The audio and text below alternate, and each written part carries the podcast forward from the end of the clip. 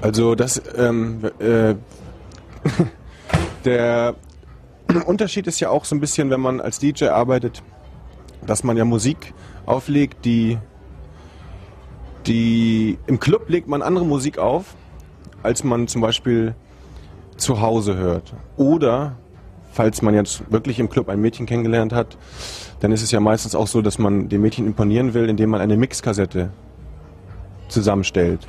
Und da ist die Musik natürlich auch nochmal, also die unterscheidet sich natürlich auch nochmal von einem DJ-Set im Club. Bei manchen DJs ist das nicht der Fall. Also die nehmen genau das auf, was sie auch im Club spielen, sind dann aber auch relativ lange solo. Track 17, der monatliche Musikpodcast von Albert Koch und Christopher Hunold. Jeden Monat 10 neue Platten und 17 neue Tracks. Hallo und guten Abend, herzlich willkommen zur Episode 13 von Track 17 mittlerweile, der siebten Episode der zweiten Staffel. Hallo Albert. Hallo Christopher. Wie, Wie geht's, geht's dir? Mir geht's ganz gut. Ich war, ich, ich war schneller, ich war schneller diesmal. Wunderbar. ähm, so, kurz einmal alle ins Boot holen. Das sind nämlich wir beide. Track 17, ich erkläre es nochmal für alle, die zum ersten Mal zuhören. Das ist ähm, unser kleiner monatlicher Musikpodcast, in dem ja, äh, wir beide, ich, Christopher Hunold und Albert Koch, der Chefredakteur des Musikexpress, über die für uns ja jeweils fünf wichtigsten Releases der letzten Wochen sprechen, insgesamt also zehn äh, Platten verhandeln und dazu eben eine Playlist auf Spotify kuratieren, sagt man ja, glaube ich. Ähm, und diese monatlich um genau 17 Tracks ergänzen. Dazu dann später mehr, beziehungsweise könnt ihr das dann jetzt auch schon in den, in den Shownotes nachlesen, beziehungsweise im Artikel zu dem Podcast. 17 äh, Songs jeden Monat eben auf dem Podcast und 10 Platten, die wir monatlich besprechen, um so ein bisschen eine kleine ja, Hilfestellung zu geben in dem ganzen Release-Wut, äh, Release-Wust, den wir da draußen so haben. Und ich glaube, da kommt immer ganz schön was zusammen. Ich habe die Playlist ja jetzt auch schon aktualisiert. Das heißt, auch wenn ihr, ihr natürlich den Podcast hört, dann ist es natürlich auch schon soweit. Wir sind jetzt bei 204 Tracks und ich weiß gar nicht, wie viele Stunden, auf jeden Fall eine ganze Menge.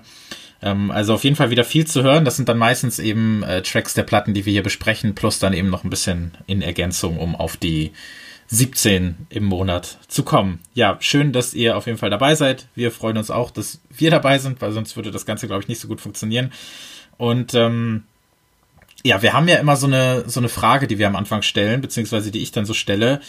Ähm, was hast du denn so als letztes gehört? Da würde ich vielleicht, bevor du erläuterst, was du sonst so als letztes gehört hast, können wir ja kurz auf eine Release eingehen, den es tatsächlich heute über Nacht gegeben, ähm, ja, gegeben hat. Ähm, über den wir sprachen heute kurz, um zu überlegen, ob wir ihn direkt schon reinnehmen. Dabei handelt es sich um das Eve Tomorrow Album, was ja für Warp Records angekündigt war, schon vor einiger Zeit.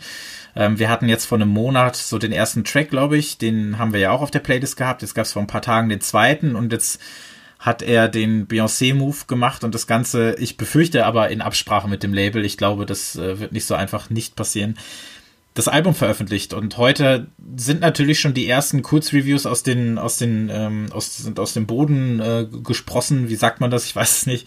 Ähm, ja, und wir haben überlegt, dass dieses Album jetzt auch schon reinzunehmen, weil wir dann sehr aktuell wären, haben uns aber erstmal dagegen entschieden, weil wir können ja zumindest über den ersten Eindruck sprechen, aber ich glaube, das ist immer ein bisschen schwierig, das Ganze dann abschließend zu beurteilen, weil man möchte ja eine Rezension, in dem Fall ist es das ja auch, äh, was wir hier im Gespräch äh, verhandeln, die braucht ja immer so ein bisschen. Das ist richtig. Ähm, ich, ich, ich wollte mal was zu diesen Rush-Releases, wie die, wie die äh, Plattenfirmenmenschen das nennen, sagen. Ähm, James Blake hat ja sein letztes Album auch Rush released.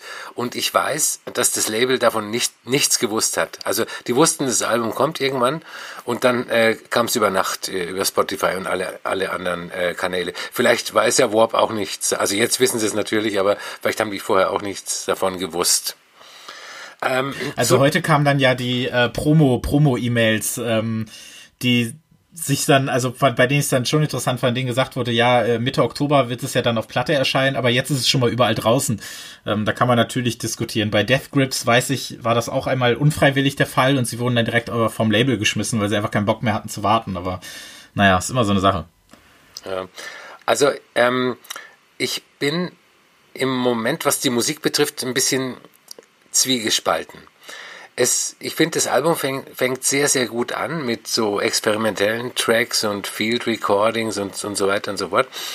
Und ähm, äh, der, er, er, wird ja immer mit, mit äh, Dean Blunt verglichen und den äh, Vergleich finde ich ab, absolut gerechtfertigt. Ähm, und dann kommen in der Mitte äh, drei Tracks. Ich weiß jetzt nicht welche. Einer ist mit äh, James Kay, die ähm, ja ein äh, super Album auf äh, Dial veröffentlicht hat. Und diese ähm, drei Tracks halte ich im Moment, also ich habe es erst einmal gehört, muss ich sagen, für eine Unverschämtheit. Ich finde, die sind total uninspiriert, äh, total e egal und irgendwie wie, wie so wie schlecht aufgenommene Demos von schlechten Songs. Und danach geht's wieder weiter mit vier fantastischen Tracks. Das ist ähm, im Moment mein Eindruck. Also so ein bisschen zwiegespalten. Ja, ich bin auch immer noch dabei, mich daran zu gewöhnen, dass er jetzt für, für Warp seinen Sound auch wirklich sehr umgestellt hat, beziehungsweise, was heißt der Sound, aber Songs in dem Sinne, in, in nicht mal in Anführungszeichen, weil der, wir, ich, ich liebe das Album, was er vor zwei Jahren über Pan veröffentlicht hat. Das finde ich absolut sensationell. Dann hat er ja letztes Jahr ein äh, zweites Album in Eigenregie einfach nur über Soundcloud veröffentlicht. Das ist jetzt seine dritte Platte und es könnte nicht weiter weg sein von diesen ersten beiden Alben. Und ähm, ja, äh, Voids, der erste, der erste Track, über den ich letztes Mal ganz kurz gesprochen habe, der, der ging ja schon in so eine sehr, ja, fast schon britpoppige 90s-Richtung. Und da muss man sich dann schon erstmal dran gewöhnen. Ähm, ich schreibe das aber nicht ab. Mein erster Eindruck war vermutlich dann besser als deiner, also vom Album insgesamt.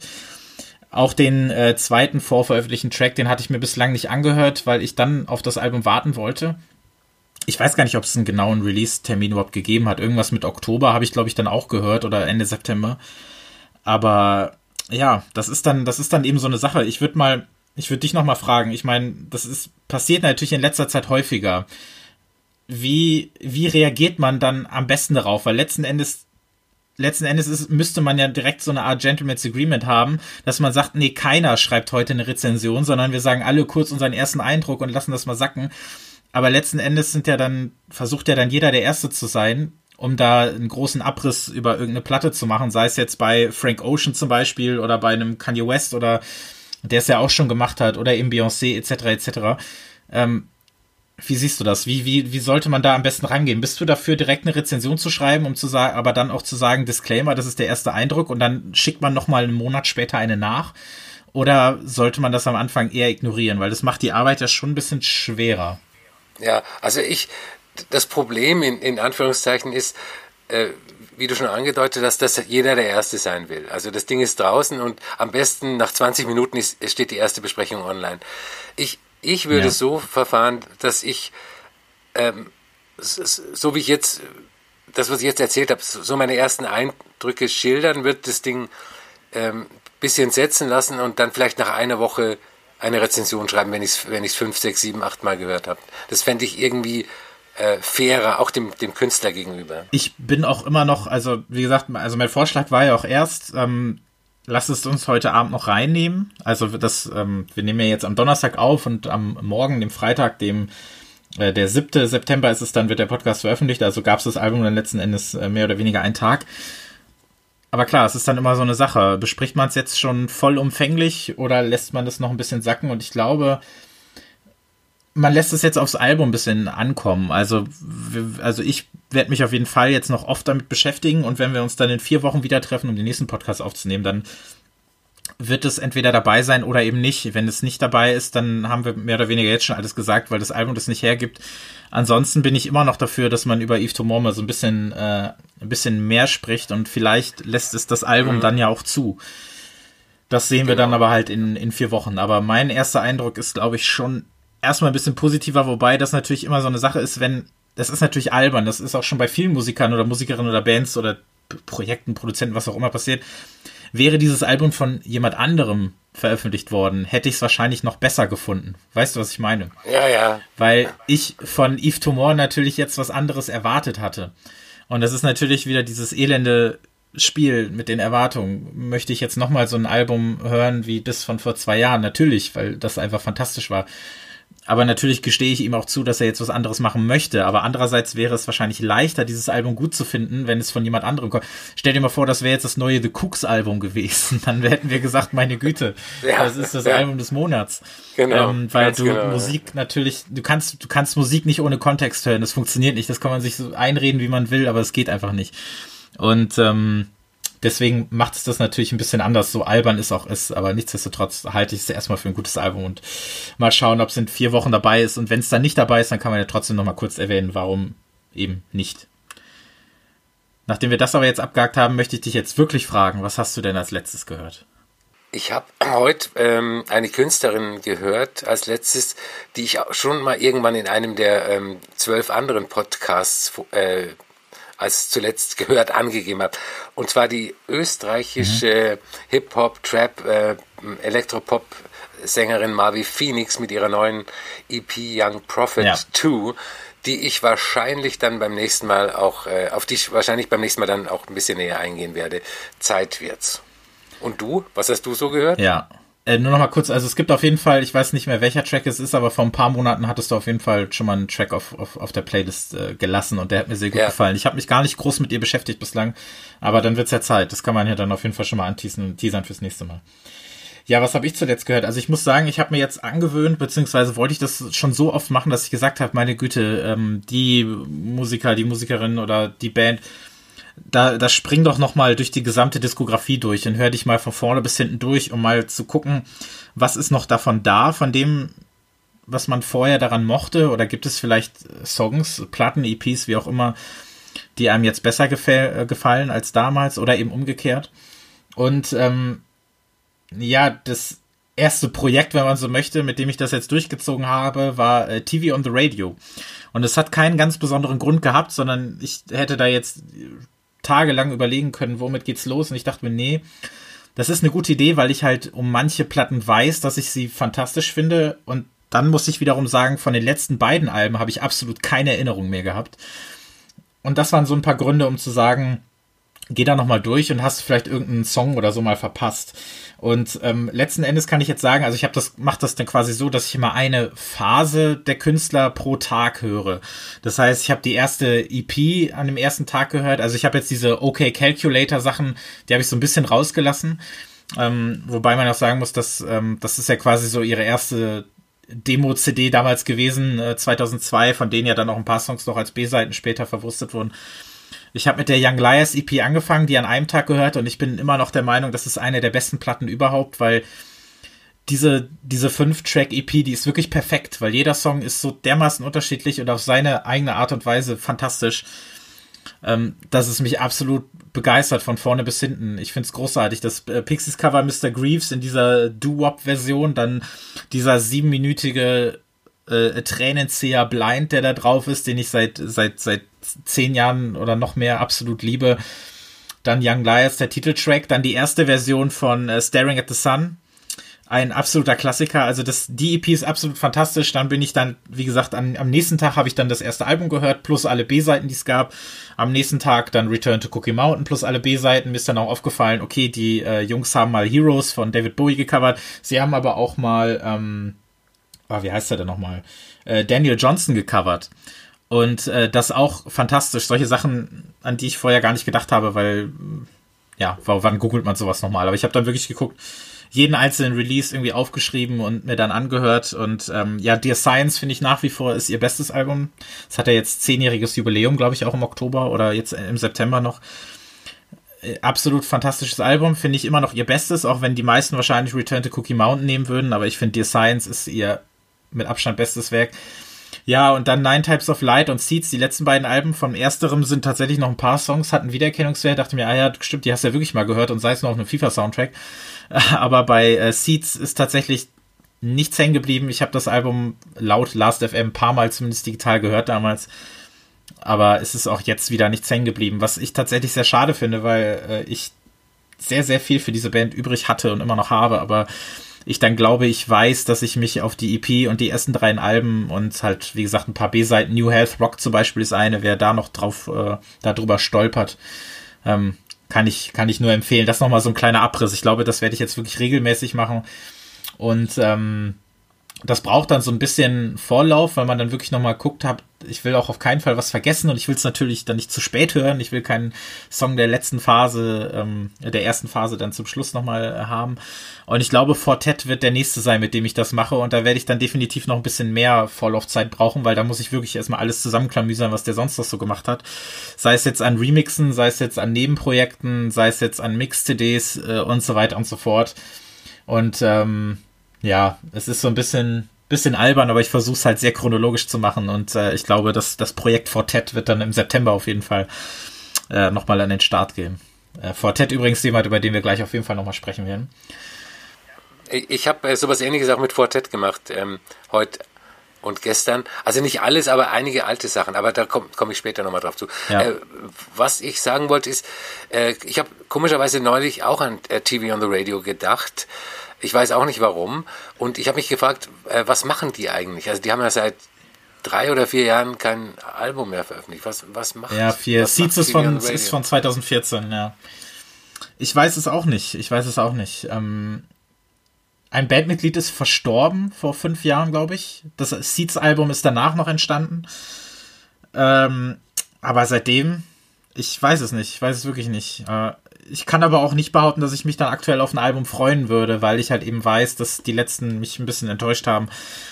Ich allerdings auch weiß, wie großartig ich halt, wie gesagt, die, die alten Sachen finde. Ähm, noch eine zweite Sache zum Thema zuletzt gehört. Das ist eine, bei der du auf jeden Fall auch mitreden kannst und möchtest. Ähm, wäre nämlich auch fast Thema für den Podcast geworden. Allerdings ist der Release, da muss man dann schon ehrlich sein, eigentlich schon ein paar Jahre her und es ist einfach nur eine neue Auflage rausgekommen in diesem Jahr. Und ähm, zwar geht es um Maki Asakawa, die japanische Sängerin, Musikerin, die so an die 40 Alben, glaube ich, in ihrer Karriere veröffentlicht hat. Und ich glaube, zur Jahrzehntenwende verstorben ist und die über Honest Johns, dem, ähm, ja, man kann es manchmal auch als Weltmusiklabel bezeichnen, auch wenn dort zum Beispiel Actress sein Album Splash veröffentlicht hat, ähm, ja, also über dieses Label ist 2013 oder 14 eine Compilation erschienen mit, ich glaube, 18 Tracks oder 20 Tracks von ihr, die so einige ähm, Phasen ihres, ihres Schaffens äh, ja, rekonstruieren bzw. wiedergeben. Und ich bin absolut begeistert von dieser Musik. Das ist einfach eine sehr verrauchte, schwarz-weiße, vernebelte, jazzige, natürlich japanische Musik, die mich wirklich begeistert hat, die ich auch immer noch höre, seitdem ich darauf gestoßen bin. Und ähm, ja, wäre es jetzt ein wirklicher neuer Release gewesen, beziehungsweise ein richtiger ähm, Re-Release quasi dieser, dieser Platte, dann wäre es wahrscheinlich wirklich auch in die Sendung gekommen, aber es musste definitiv Erwähnung finden, denn ich glaube, dir hat es auch sehr gut gefallen. Sehr gut, ja. Ähm, ähm was mich an mir selber überrascht hat, ist, dass ähm, manche Stücke sind so bluesig und ich bin, ich bin überhaupt nicht der Blues-Mensch. Äh, Aber wie, wie sie das macht, auch in dieser sehr minimalistischen Art, das ist echt, das ist echt der Wahnsinn. Das, das sollte jeder zu Hause haben. Ja. Ich habe auch akut nicht das Bedürfnis, also jetzt gerade habe ich noch nicht das Bedürfnis, mich wirklich durch diese Dutzenden von Alben äh, zu hören. Einfach weil ich sie erstmal durch diese Compilation erschließen möchte. Und das ist, glaube ich, ein großes Kompliment ähm, an diese Compilation, dass die Songs, die dafür erwählt wurden, die kuratiert wurden, um dieses Wort nochmal zu benutzen, wirklich funktionieren und das Ganze eine sehr, eine sehr schöne Zusammenstellung ist. Und ich glaube schon, dass ich früher oder später mir das ein oder andere Album nochmal anhören werde. Aber jetzt gerade möchte ich auch erstmal Zeit mit dieser Compilation verbringen, was ja auch Sinn und Zweck der Sache ist, weil das ist einfach so viel Musik, die kann ein normaler Mensch nicht hören. Und ähm, ja, aber das ist ein großer Tipp. Äh, Maki Asakawa, die Compilation heißt so wie sie selbst, ist über Honest Johns erschienen und äh, aktuell wieder neu aufgelegt. 2013, glaube ich, zum ersten Mal erschienen. Und ein großer, großer Tipp gibt es leider nicht auf Spotify, aber ähm, kauft euch die Platte. Das ist, glaube ich, definitiv eine Empfehlung, die ihr nicht bereuen werdet. Bevor wir jetzt nun mit den zehn Platten des Monats weitermachen, können wir vielleicht kurz noch auf ein anderes Thema zu sprechen kommen. Vielleicht kannst du da ein bisschen was zu erzählen als jemand, der in Berlin wohnt. Und zwar, so wie ich das verstanden habe, wollte die Stadt Berlin gegen, ich nenne, ich versuche es jetzt mal ein bisschen martialisch zu formulieren, gegen Obdachlose an den Bahnhöfen vorgehen und sie mit atonaler Musik vertreiben. Das Ganze hat selbstverständlich sehr schnell einen ordentlichen Backlash erfahren. Es wurde ja sogar, ähm, es wurden ja sogar Konzerte dort gespielt durch die Initiative Neue Musik, um dem Ganzen so ein bisschen entgegenzuwirken. Und ähm, soweit ich das jetzt verstanden habe, wurden die Pläne auch zunächst einmal verworfen. Kannst du da so ein bisschen was zu erzählen, wie es dazu gekommen ist und wie du das in Berlin erlebt hast? Äh, also, wie es dazu gekommen ist, kann ich nicht erzählen. Ich war, ich kann nur sagen, dass ich sehr konsterniert war, war über diese Idee. Also ich ja. finde es eigentlich, ich finde es eine totale Frechheit. Ähm, also einerseits den Obdachlosen gegenüber, aber andererseits auch gegenüber der atonalen Musik. Ja. Weil äh, ich höre relativ viel atonale Musik und ähm, ja, das, das, das ist auf so vielen Ebenen eine Frechheit und ein, eine Schnapsidee. Also da äh, fällt mir echt nichts mehr dazu ein. Vor allem, also würdest du zustimmen, dass man atonale Musik, dass das quasi eine Auslegungssache ist, dass atonal ja für den einen oder anderen vielleicht gar nicht so klingen mag, wie es vielleicht gedacht ist. Also ich weiß nicht, es gibt ja sicher Leute, die sich davon noch angezogen äh, fühlen würden und dann erst recht dahin gehen würden, wenn sie das hören würden. Und ich finde es teilweise dann auch für die für die Musiker, die für diese Musik verantwortlich sind, ja dann auch schon wieder ein bisschen frech, wenn man die Musik für derartiges benutzt. Also es ist wirklich eine, eine, eine Schweinerei auf, auf, auf allen Ebenen. Ja, also ich, zu Actress, der ja immer, der Name, der immer fällt in diesem Podcast, der macht ja auch äh, teilweise atonale Musik. Und wenn ja. ich dann am U-Bahnhof äh, Schönhauser Allee stehe und äh, höre Actress-artige Musik, dann werde ich neugierig und gehe dahin und höre mir das an. Also mich können, mich können die nicht vertreiben. Und ob die Stadt Berlin das dann möchte, dass hunderte Leute wie wir dann plötzlich da stehen und nicht weggehen. Ähm, ich weiß nicht, was müsste man spielen an einem U-Bahnhof in Berlin, damit du freiwillig das Weite suchst? Äh, Florian Silbereisen oder sowas. okay. Das äh, scheint, scheint eine richtige Antwort zu sein. Okay, dann machen wir jetzt wieder das, was jeden Podcast auszeichnet. Und zwar sprechen wir jetzt über die insgesamt zehn Platten des Monats, die wir uns ausgesucht haben. Und es fängt an mit einem alten Bekannten.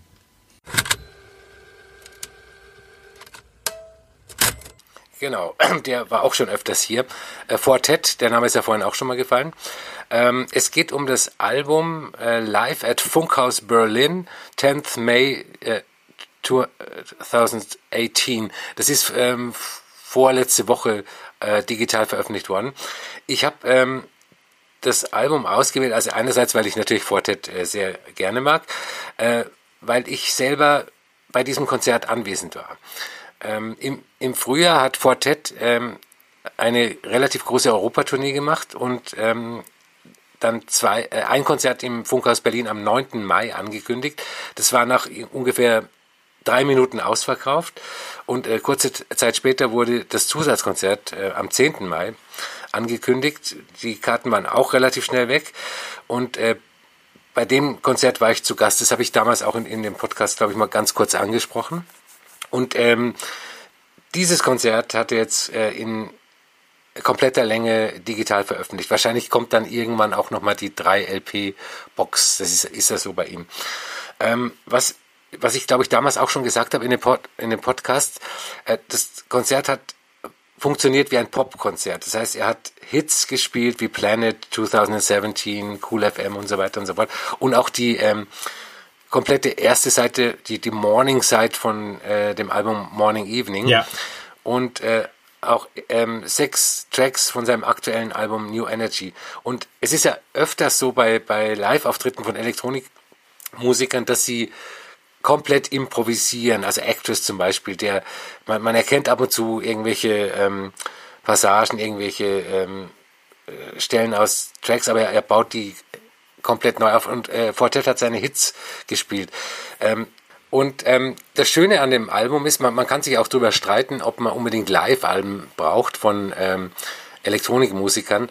Das, das Schöne ist, äh, dass es keinen Applaus zu hören gibt oder Gejohle, was aber auch am, ganz am Schluss, glaube ich mal, dann, ähm, was aber auch daran liegt, dass das Publikum sehr, sehr aufmerksam war und, und äh, sehr auf, auf, auf die Musik geachtet hat. Und äh, wenn man von Fortet keine Nee, le leider nicht. Leider. Ich habe, wenn ich gewusst hätte, dass das äh, als Album kommt, dann hätte ich, hätte ich mal gegrölt oder irgend so, irgend sowas. Ähm, wer, wer keine Ahnung von Fortet hat, ähm, der kann sich diese Ahnung durch dieses Album ver verschaffen. Das ist also ein wunderbar, eine wunderbare Karriere-Retrospektive.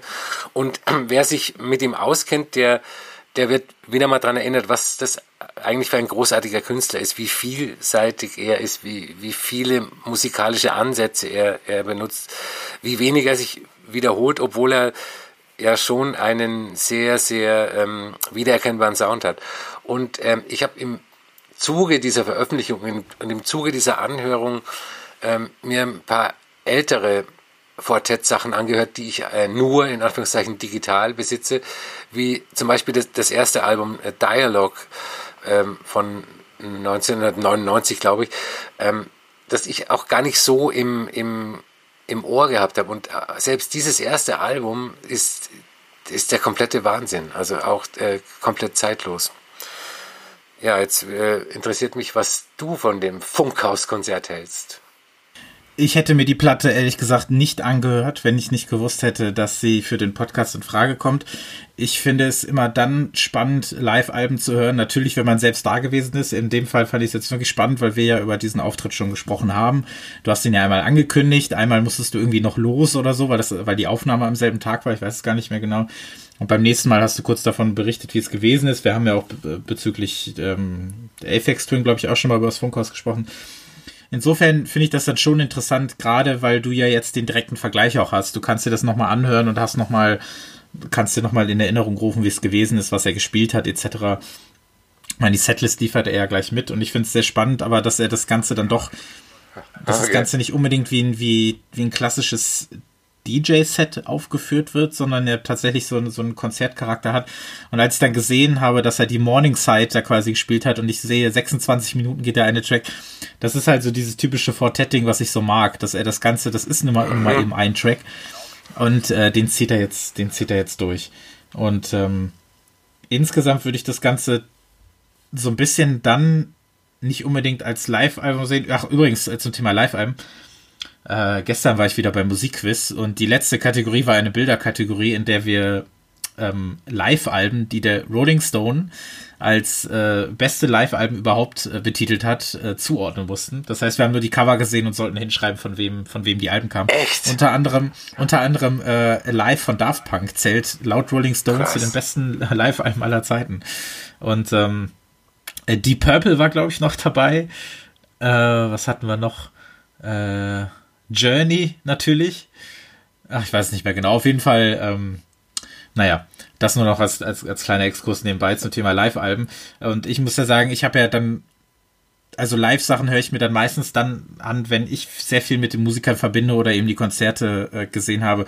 Ich meine, wer, wer mich kennt, weiß, welche Bedeutung zum Beispiel Blockparty in meinem Leben gespielt hat. Und ähm, ich habe bestimmt ach, ein bis 200 äh, Konzerte irgendwie hier auf meinen Festplatten oder CDs rumfliegen. Ähm, irgendwelche Bootlegs oder sonst was. Und da, ja, extrem viel, ja. Ähm, und alle, äh, alle zwischen 2003 und 2000, ja gut, 12 dann nochmal, aber eigentlich zwischen 2003 und 2008 oder so. Das waren so, das war so die Hauptzeit. Und, ähm, teilweise Konzerte, die an drei Tagen stattgefunden haben, da habe ich dann alle irgendwie hier weil das damals eben so eine krasse Community gewesen ist und man sich da so viel geschickt hat und ähm, naja, das ist wirklich wieder ein anderes Thema. Ähm, also kann ich in dem Sinne schon verstehen, dass man sich äh, Live-Sachen dann gerne anhört, auch wenn man nicht da gewesen ist, wenn man halt viel mit den, mit den Musikern verbindet. Wie dem auch sei, ich, was ich halt eben sagen wollte, ich sehe diese Fortet-Geschichte tatsächlich so ein bisschen, ein bisschen, ein bisschen als äh, Mash-up-Album, eben weil ich es so schön finde, in den, als langjähriger Fan natürlich, einzelne Bits and Pieces so völlig anderer Tracks an Stellen zu hören, die ich nicht erwartet hätte. Und ähm, das mag ich halt. Also zum Beispiel von Plastic People, meinem absoluten Lieblingstrack von Fortet, von der There is Love in You Platte, glaube ich schon auf ähm, schon auf dem zweiten Track oder so, ist das auf Plans oder so, hört man das schon immer so zwischendurch im Hintergrund.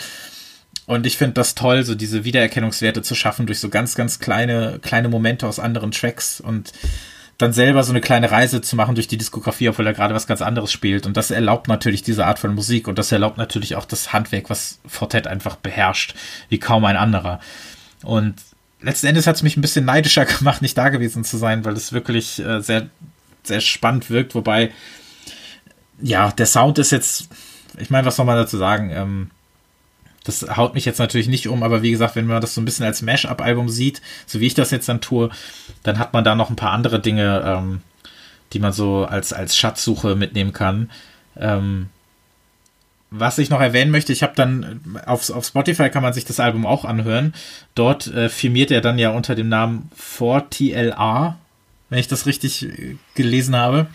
Richtig. Ähm, was glaube ich einfach nur damit zu tun hat, damit er das nicht alles unter einem Namen äh, verstopft. Er hat ja auch ganz viele Nebenprojekte, die ja nur aus irgendwelchen Symbolen bestehen, wo er irgendwelche Demos hochlädt.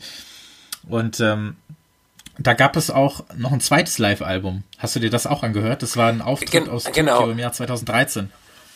Das kam äh, ein paar Tage später, den, den habe ich mir auch angehört, ja, ja. Und wie war das? Das habe ich nämlich nicht gehört.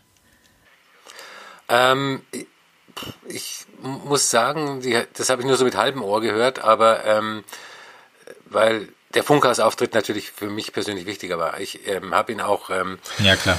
Digi digital gespeichert und ich werde mich da nochmal mit beschäftigen. Ich werde mich an sich mit Fortet in nächster Zeit mal intensiver beschäftigen. Ja, ja ich freue mich auch sehr darauf, ähm, mein, mein, meine, meine Fortet-Reise nochmal anzugehen und äh, mich dann nochmal komplett durchzujagen und wirklich nochmal zu gucken, was, was gab's, was, äh, wie hat er sich entwickelt, etc. etc. Vielleicht können wir dann ja auch mal, wenn ähm, nochmal ein richtiger neuer Fortet-Release angeht, ich meine, das habe ich schon ein paar Mal gesagt, man könnte ja das machen, man könnte das machen, mal eine Komplettausgabe nur zum Thema Fortet machen, weil ich glaube, da kann man alleine schon eine Stunde drüber reden, was der Mann so alles gemacht hat und äh, wie seine Karriere so verlaufen ist. Ich glaube, das, das gibt schon auch einiges her. Also, 4TLA, Fortet, wenn man so möchte, Funkhaus, du würdest sagen, auch empfehlenswert für Leute, die nicht da gewesen sind. Absolut. Und wenn jemand jetzt neugierig geworden ist, dann soll er mit dem Album anfangen und dann sich äh, rückwärts in der Diskografie äh, hocharbeiten.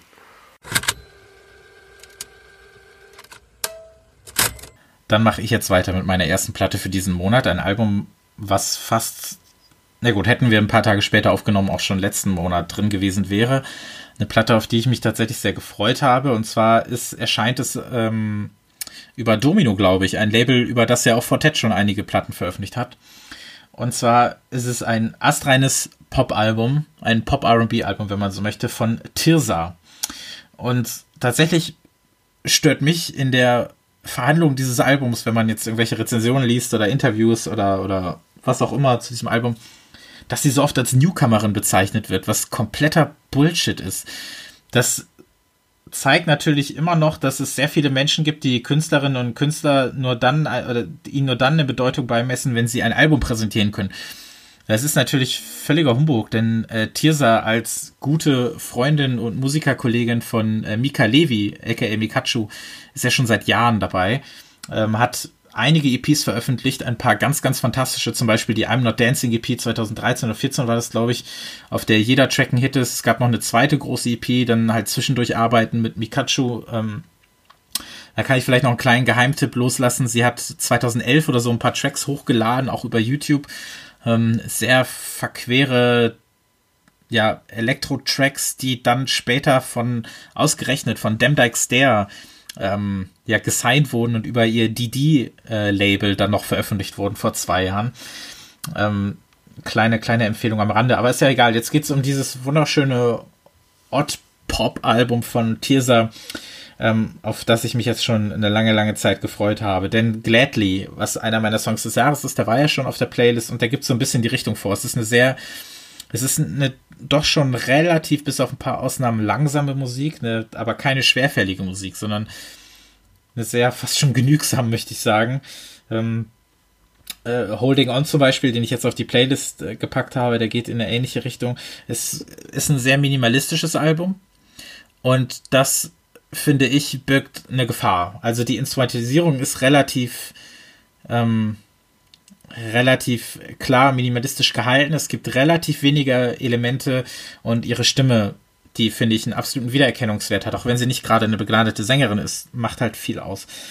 Und wenn du nicht sehr viele Ideen auf einem Album verbaust, also auf dem Papier meine ich jetzt, Wenn du das tust, dann kannst du natürlich nicht viel kaschieren. Sprich, die Ideen müssen sitzen. Und ich finde, das zeugt meiner Meinung nach durchaus auch von Selbstvertrauen in die eigene Arbeit.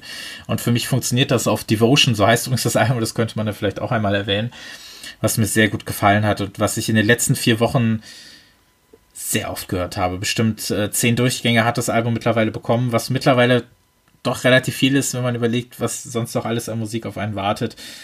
Und ich bin da sehr happy mit geworden, wenngleich ich diese stolpernden Tanznummern ihrer äh, älteren EPs schon ein bisschen vermisse, aber ich verstehe schon, in welche Richtung das äh, hier gehen wollte, auf äh, Devotion von Tirsa. Ich finde, das Album ist ein schönes Beispiel dafür, dass die, ähm, ich nenne es mal der, der, der zeitgenössische RB äh, nicht auf eine Art ähm, umgesetzt werden kann, sondern dass es eigentlich unendlich viele Möglichkeiten gibt. Ähm, eine weitere werde ich dann anschließend äh, vorstellen. Ähm, du, du, hast schon die, den Minimalismus erwähnt. Ich finde es sehr, sehr, sehr minimalistisch. Also manchmal gibt es einfach nur eine Drummaschine und ihren Gesang. Ähm, und sowas finde ich sehr schön. Ähm, ich finde auch sehr schön, wie sie ihre Stimme äh, manchmal wie ein Instrument einsetzt. Und ähm, sie und wenn mhm. sie singt, wenn, wenn sie Worte singt, also Text singt, dann wirkt es manchmal so äh, total gelangweilt, aber irgendwie auf ein, ich kann es gar nicht erklären, auf eine positive Art gelangweilt. Und äh, es ist ja so, dass ähm, es ist R&B, Pop und dass, dass so der klassische R&B äh, immer so voll emotional sein muss und äh, schwitzig und, und sexuell aufgeladen. Und ähm, dieses Album ist das krasse Gegenteil, davon. Und äh, du hast auch schon erwähnt, dass ähm, Mikachu das produziert hat. Die war ja auch schon öfters zu Gast hier. Äh, also nicht äh, leiblich, sondern äh, wurde auch öfters erwähnt. Und ähm, man, man merkt ihre Produktion, weil da sich immer so ein paar subtile Ungeratheiten einschleichen. Aber ähm, sie lässt Gott sei Dank so nicht die volle Avantgardist, Avantgardistin raushängen. Also ich finde Devotion ein, ein sehr, sehr schönes Album. Ja.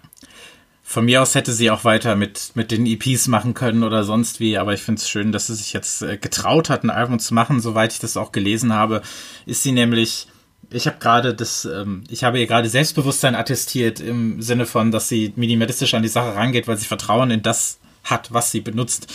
Das ist natürlich nur eine Vermutung, denn sie selber spricht ja von sich als äh, ja eine Musikerin, die eigentlich nur nach außen hin selbstbewusst wirkt, aber eigentlich ständig im Zweifel darüber ist, was sie jetzt eigentlich musikalisch machen soll.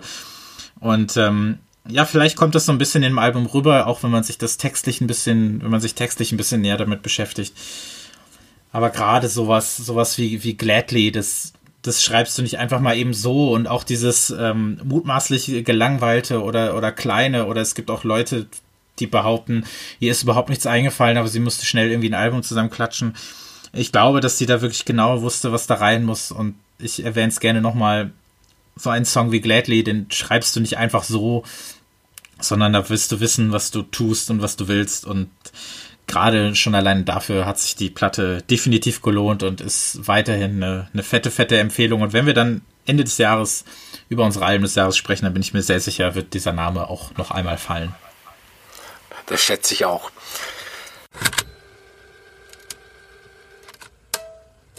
Kommen wir zum nächsten Album, das heißt Power und ist von Logic. Ich möchte aber erstmal über das Label äh, reden. Das kommt auf äh, Triangle mhm. und ähm, ein Label, das seinen Sitz in New York und London hat. Ich weiß nicht, wie das funktioniert, aber es scheint zu funktionieren. Äh, zwei äh, getrennte ähm, Headquarters. Und ähm, es war Anfang des Jahrzehnts eines der wichtigsten Label für äh, zeitgenössische elektronische Musik mit so einem Avantgarde- oder hypnagogischen Einschlag. Also da sind Platten veröffentlicht Witch worden. Witch House. Ja, genau. Ich, ich, wollte, ich wollte den Begriff äh, vermeiden. ähm, äh, das sind Platten von äh, Fatima Al-Kadiri, von äh, Katie Gately, von O, Clams Casino, Holy Other und sowas. Das, das war Musik, die ich sehr, sehr gerne Anfang äh, der 10er Jahre gehört habe. Und jetzt äh, kommt das, die, das, das Debütalbum von Logic. Und äh, jetzt fangen äh, schon mal die sprachlichen Schwierigkeiten an. Lottig ist 26 Jahre alt, stammt aus Houston, Texas, lebt natürlich in Berlin, weil ähm, wenn, wenn man nicht weiß, wo Menschen leben, die in diesem Podcast vorgestellt werden, dann leben die meistens in Berlin. Und er, er definiert sich als geschlechtsneutral. Also weder männlich noch weiblich. Also ich habe jetzt Schwierigkeiten. Also ich müsste eigentlich umgehen, ihn, sie als er, sie zu bezeichnen. Ich versuche mal, ähm, ob, das, ähm, ob das funktioniert. Ähm, die, die Musik auf dem Album heißt, ist weniger powerful, als der Titel es vermuten lässt. Ähm, mir, mich erinnert sie ein bisschen an äh, die Musik von Aka, nur nicht ganz so radikal und, und, und äh, konsequent skizzenhaft angelegt. Ähm, auf der anderen Seite erinnert es mich auch, aber auch an ähm, den zeitgenössischen elektronischen RB, aber im Vergleich zu dem dann doch wieder viel radikaler. Also er, er sie nimmt da so eine, eine Zwischenstellung ein. Und ähm, es passiert sehr viel, obwohl das alles ähm, natürlich äh, mit Tempo-Tracks sind. Es gibt ähm, symphonische Texturen und, und Hip-Hop-Beats und Ambient-Stimmungen. Dann, äh, wie schon erwähnt, diese AK-haften äh, Beat-Konstruktionen. Und ähm, ein Track, der heißt Nerve und der ist ähm, der wahrscheinlich minimalistischste Hip-Hop-Track der Musikgeschichte. Da, da, da ist äh, kaum ein Instrument zu hören. Und ähm, das Album ist äh, insgesamt ein bisschen milder als die EPs. Er hat zwei EPs 2015 ähm, äh, rausgebracht und ähm, bisschen milder allerdings nicht in der Aussage, weil der Künstler, die Künstlerin ähm, äh, das Album praktisch auch als äh, Zeugnis der Selbstermächtigung sieht, also Gender-Diskussion und, und so weiter und so fort. Ich finde das ähm, ein wunderbares Album. Das Vinyl hat auch ein sehr schönes Cover, das ist ähm, gestanzt, das sind so ähm, ähm, Rechtecke rausgestanzt und dann äh, sieht man das Innencover, das ist äh, wunderbar aufgemacht. Das hatte ich noch nicht in der Hand, aber ich bin äh, sehr geneigt, mir dieses Album auch zu besorgen. Ich finde es sehr schön und ich finde es gut, dass du am Anfang auf das Label eingegangen bist.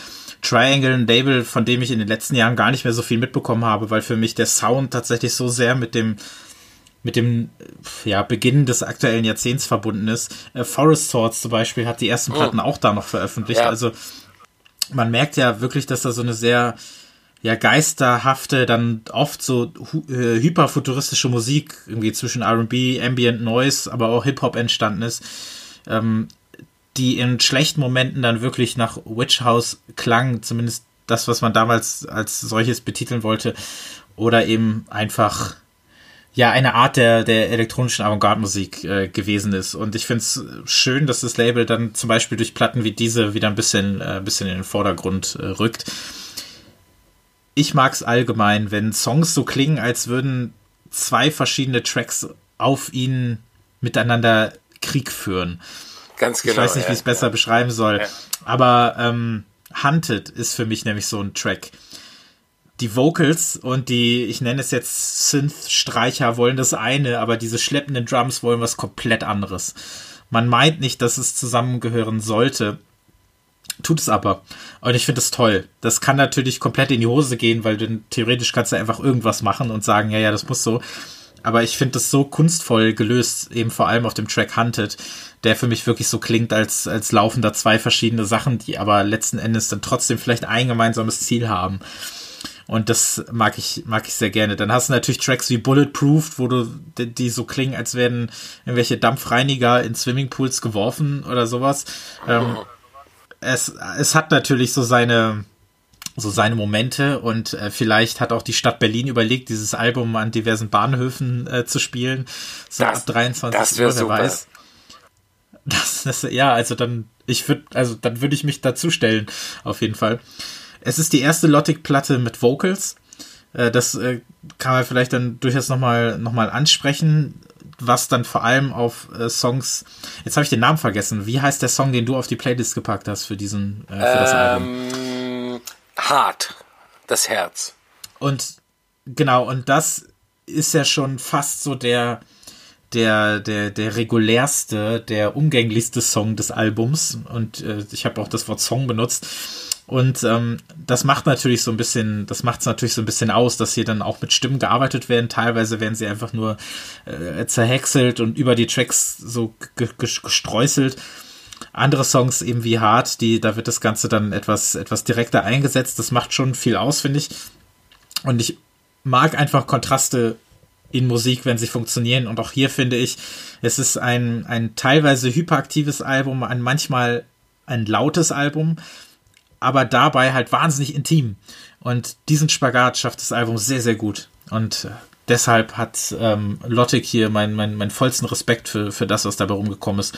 Kein Album, was ich mir vielleicht morgens direkt nach dem Aufstehen anhören möchte, aber vielleicht eins, was ich mir vor dem Schlafen anhören möchte, weil ich dann wissen möchte, was zur Hölle ich träumen würde, wenn ich, wenn ich die Platte höre.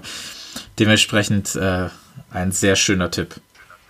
Du, du hast gerade gesagt, äh, du magst, wenn ähm, Tracks sich, äh, wenn sich praktisch die Elemente in den Tracks bekriegen, also wenn ein Track klingt, ja. wie wenn, ähm, wenn er mehrere Tracks wäre. Kennst du das Phänomen, wenn mhm. du am Computer sitzt und Musik hörst und ähm, dann das Gefühl hast, dass irgendwo noch ein Fenster offen ist, wo ein anderer Track gespielt wird ja. und, und, und du suchst dann verzweifelt ja. danach, dieses Fenster zu schließen und du findest es nicht, weil es so ein Track ist, den du gerade erwähnt hast. Ja.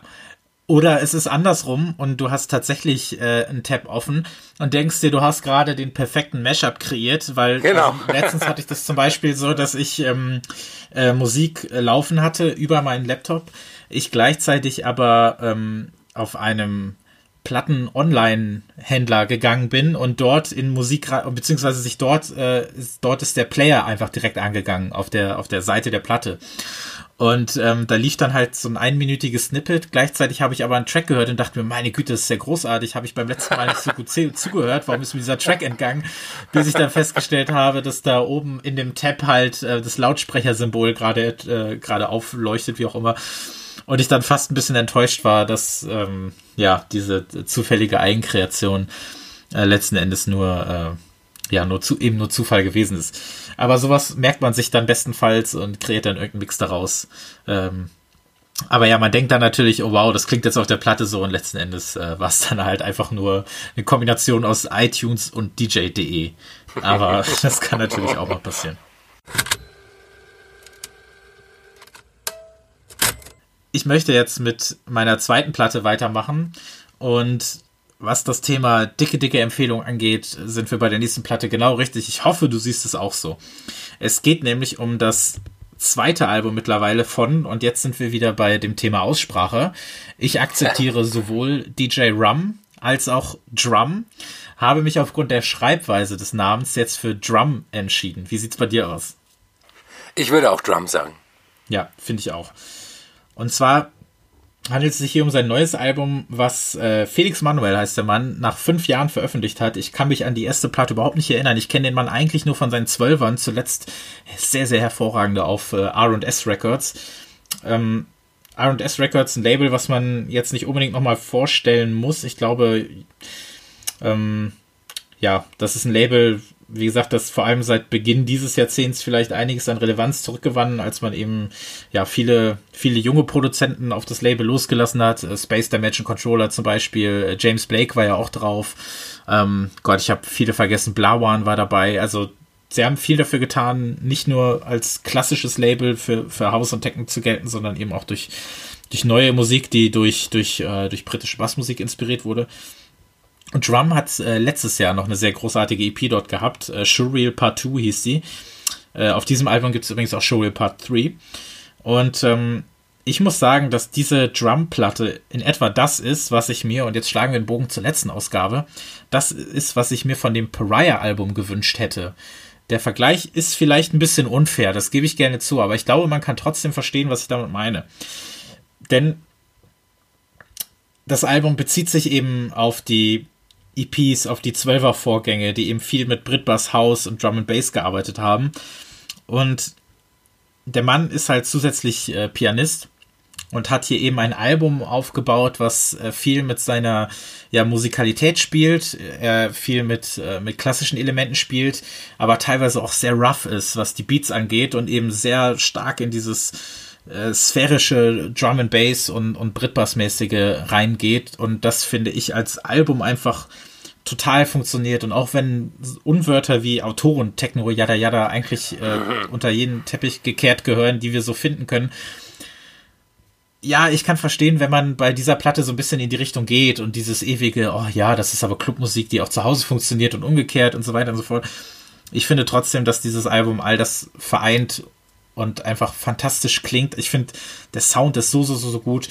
Und diese Mischung macht's einfach und diese, man ist natürlich schnell daran, Musik, die keine Beats hat, direkt als Ambient zu bezeichnen. Das ist natürlich ein Trugschluss. Nicht nur, weil Musik keine Beats hat, ist es nicht gleich Ambient-Musik und umgekehrt, aber ähm, trotzdem funktionieren die beatlosen Passagen auf diesem Album einfach viel besser als zum Beispiel auf der letzten Pariah. Wie gesagt, der Vergleich ist vielleicht ein bisschen unfair, aber ich ziehe ihn so ein bisschen, was auch die Erwartungen an die Alben äh, rangeht und bin sehr begeistert von dieser Platte. Ich ähm, habe mir auch Pariah notiert, das ist ganz lustig. Und, aber in einem anderen Zusammenhang. Ich finde, mhm. dass der Schritt vom ersten Album oder von seinen, von seinen 12 Inches zum, zu dem äh, zweiten Album vergleichbar ist, äh, den Pariah gemacht hat von den EPs äh, zu dem Debütalbum. Ähm, mhm. DJ Rum, er, er, benutzt hier das Klavier als äh, Hauptinstrument und ordnet seine eigenen musikalischen Anfänge dem Klavier unter. Ähm, ein, ein schönes Beispiel ist ähm, äh, der Track Creature, der ähm, in zwei Teilen hier vorhanden ist. Im ersten Teil ähm, gibt es ein Cello-Arrangement und ähm, das zeigt dann den neuen DJ Rum in Anführungszeichen und äh, der der zweite Teil zeigt den alten Bassmusiker. Also er, ich glaube schon, dass, dass er das auch äh, bewusst gemacht hat. Und es ist halt auch ein, ein schönes Beispiel dafür, äh, was nicht oft äh, funktioniert, dass halt Computermusik und echte, in, in fünf Anführungszeichen, echte Instrumente äh, sehr gut zusammen, zusammengehen können. Also das ist ein, ein wunderbares Album. Auch wenn du äh, Pariah ja. disst in diesem Kontext. Nur das Album. Seine EPs mochte ich ja. Okay. Nee, aber äh, du hast ja, ähm, du hast das Cello ja angesprochen. Er hat eine, er hat eine Cellistin für das Album äh, engagiert. Er hat noch eine Sängerin für das Album engagiert. Also ist er in diese Richtung schon, er ist ja sehr musikalisch in das ganze Ganze rangegangen und so eine, so eine halbe Songwriter-Version von Bassmusik ist dabei ja entstanden. Ähm, ach, großartig. Ich, ich finde es ich find's wirklich schön. Ich finde halt nicht, dass, dass diese, Elemente in dem Fall so als Bruch agieren, um irgendeinen Kontrast zu erzeugen, sondern ich finde, dass es halt wirklich alles sehr organisch funktioniert und er jetzt einfach das, weil du kannst jetzt nicht sagen, okay, nur weil er jetzt immer XY oder immer nur X gemacht hat, kann er jetzt nicht noch Y in sein Album mit, ja. mit einbauen, wenn er doch diese, diese musikalische Vergangenheit hat, sondern er führt sie jetzt einfach zusammen und das, äh, das hat mir sehr gut gefallen. Und ich habe das erste Album obwohl ich das Neue so toll finde und ja letztes Jahr die EP, äh, die Showreel EP schon so fantastisch finde, vor allem der neunminütige Titeltrack, habe ich mir das erste Album seit 2013 auch nicht mehr angehört. Ich habe gar kein Interesse daran. Ich, hast, bist du da nochmal zurückgegangen, was das angeht? Ich, ich habe es jetzt im, im Rahmen äh, der Vorbereitung äh, angehört. Okay. Okay. Ja, tatsächlich bei mir ist äh, bei mir ist das irgendwie wieder unter den Teppich gefallen. Ich weiß gar nicht, ob ich das gerade so möchte. Aber wer weiß, wenn ich dann bei Drum dran bin mit der ähm, Diskografie-Aufarbeitung, dann, ähm, ja, dann gibt's natürlich auch das erste Album nochmal. Ansonsten würde ich sagen, A Portrait with Firewood heißt übrigens das Album. Ich finde, das sollte man durchaus nochmal erwähnen, wenn man es schon so bejubelt. Das habe ich nämlich vergessen vorhin. Kommen wir zum nächsten Künstler, der heißt Stephen A. Clark. Und ähm, sein zweites Album, um das es geht, heißt Where Neon Goes to Die. Ähm, du kennst wahrscheinlich als viel Musikhörer auch das Phänomen, wenn du von einem Künstler ein, eine Platte hörst und die, oder die erste Platte hörst und die ist nicht so geil, dass du überhaupt keine Lust hast, dich dann mit dem zweiten Album zu beschäftigen. Kennst du das? Total. Ja, und, äh, absolut. So würde es mir jetzt zum Beispiel bei einem neuen TV on the Radio Album gehen. Ich hätte relativ wenig Lust darauf. Ja, aber ich wahrscheinlich auch, aber ich würde es anhören und wahrscheinlich würde es trotzdem großartig werden. Ähm, äh, Stephen A. Clark hat 2015 äh, sein erstes Album veröffentlicht, The Lonely Roller. Und ähm, das fand ich überhaupt nicht toll. Das war weder Fleisch noch Fisch. Es war irgendwie Indie-Pop, der versucht hat, Mainstream RB zu sein. Stellenweise waren, waren die Songs sehr pathetisch und ähm, ich habe mir das neulich auch nochmal angehört und, und, die Songs, die gehen halt zum einen Ohr rein und zum anderen wieder raus. Und ähm, wenn das, das Cover korrespondiert in dem Fall auch wunderbar mit dieser nicht guten Musik, also von, von dem ersten Album. Da steht ähm, Stephen A. Clark in einer Moteltür, äh, zieht nach rechts, die Kamera ist ein ganzes Stück weit entfernt und im Hintergrund, Hintergrund siehst du eine Hügellandschaft. Das Bild an sich ist nicht so schlecht, aber das Artwork schon, weil in den Himmel eine in einer furchtbaren Neonschrift der Albumtitel steht. Also wenn, wenn ich das, wenn ich da im Plattenladen drüber stolpern würde, würde, würde ich es nicht mehr in die Hand nehmen. Ich würde einfach weiterblättern. Und ähm, äh, auf dem zweiten Album, Where, Where the Neon Goes to Die, äh, vielleicht ist ja die Neonschrift gemeint, die, vom ersten Album, die die da stirbt. Da, da siehst du äh, ein Porträt des Künstlers, das, äh, wie er sich so Frank Oceanhaft die Hand auf den Kopf legt und ähm, alles ist farblich so ein bisschen verfremdet, sieht ein bisschen popartig wie, wie Andy Warhol aus. Und dieses Cover würde ich im Plattenladen sofort in die Hand nehmen. Das würde sofort meine Neugierde ähm, erwecken. Und ähm, die Musik auf dem neuen Album ist viel definierter. Das ist R&B-Pop mit so ein bisschen Synthie-Pop-Einschlag. Ähm, schon relativ modernistisch, während der Gesang ziemlich traditioneller R&B-Gesang ist. Und ähm, produziert ist das Album von äh, Boys Noise, was mich sehr erstaunt hat, weil das ja nicht unbedingt seine Art von Musik ist, in, in seinem Berliner Studio. Und äh, Noise hat auf dem Album alles richtig gemacht, was, was auf dem ersten Album falsch war. Also die, die, diese Unentschlossenheit, dieser Grauschleier, der über den Songs gelegen hat und dieses falsche Pathos äh, hat er komplett weggepustet und ein wunderbares Album gemacht. Ich muss schon sagen, dass ich ein bisschen überrascht war. Du hattest mir das, also das Album erscheint dann heute. Wenn ihr den Podcast heute am Freitag, dem 7. direkt hört, davon gehen wir natürlich aus, dann äh, könnt ihr euch das Album heute anhören, direkt auf Spotify oder direkt in den Plattenladen gehen und das tun. Ihr könnt natürlich auch erstmal auf unsere Playlist gehen. Da hat Albert nämlich den Track Feel This Way ausgesucht. Und ähm, ich muss sagen, nur anhand des Tracks Feel This Way zum Beispiel hätte ich keine Lust auf das Album gehabt, weil ich das mich tatsächlich sehr überrascht hat, dass dir das gefällt. Ich finde das extrem glitschig, ist vielleicht das richtige Wort dafür. ähm, weiß ich nicht, das ist, da, da gibt's nichts an, nichts, woran ich mich festhalten könnte. Da du aber für das Album äh, gebürgt hast, in dem Sinne, dass du es ja in diese Sendung nehmen möchtest, habe ich dem Ganzen natürlich dann eine Chance gegeben und es mir komplett angehört und finde darauf einige Songs, die mir sehr gut gefallen. Äh, zum Beispiel äh, relativ früh Mariah Under the Moon. Finde ich einen sehr, sehr tollen Track. Das ist so ein bisschen, ich muss das, also vielleicht für viele könnte das eher als Diss gelten. In, mein, in meiner Welt gilt das fast als Kompliment, was vielleicht den einen oder anderen äh, verwirren könnte. Ich finde, dass Stephen A. Clark mit der Stimme und mit dieser, mit dieser Musik, äh, mit diesem Musik-Background sehr gerne Charles and Eddie Would I Lie to You äh, covern sollte. Das möchte ich mir anhören. Ich weiß nicht, warum ich diese Assoziation hatte, aber in meiner Welt, in meiner Welt ist das ein guter Song. Und da kannst du jetzt gerne widersprechen, bis in die Dämmerung. Ähm, ich möchte, dass äh, Stephen A. Clark Would I Lie to You von Charles and Eddie covert mit dieser großartigen Stimme, die er nun mal hat, die aber nicht auf allen Songs äh, so zur Geltung kommt. Aber ich mag halt die musikalische Untermalung gerade auf Mariah Under the Moon und irgendwie ist mir da diese Assoziation gekommen. bitte, wenn du das hörst, also bei mir Voice Noise, sag diesem Mann bitte, dass er das tun soll. ja, bitte? Bei mir dämmert's schon, muss ich sagen. Was ich auch noch toll fand, ist der Track äh, Days Like This heißt der, glaube ich. Der hat mich nämlich sehr an Damn Funk erinnert. Also diese diese äh, diese klatschende äh, Drum Machine, ähm, das diese sehr relativ dreckige Produktion, das ist halt schon dann eher wieder meins. Und das hat mich sehr an an die Damn Funk Geschichten auf äh, Stones Throw erinnert. Da bin ich dann wieder sehr zu Hause und ähm, da ist es vielleicht nicht so ganz stark poppig, dass es mir fast ein bisschen zu viel wird.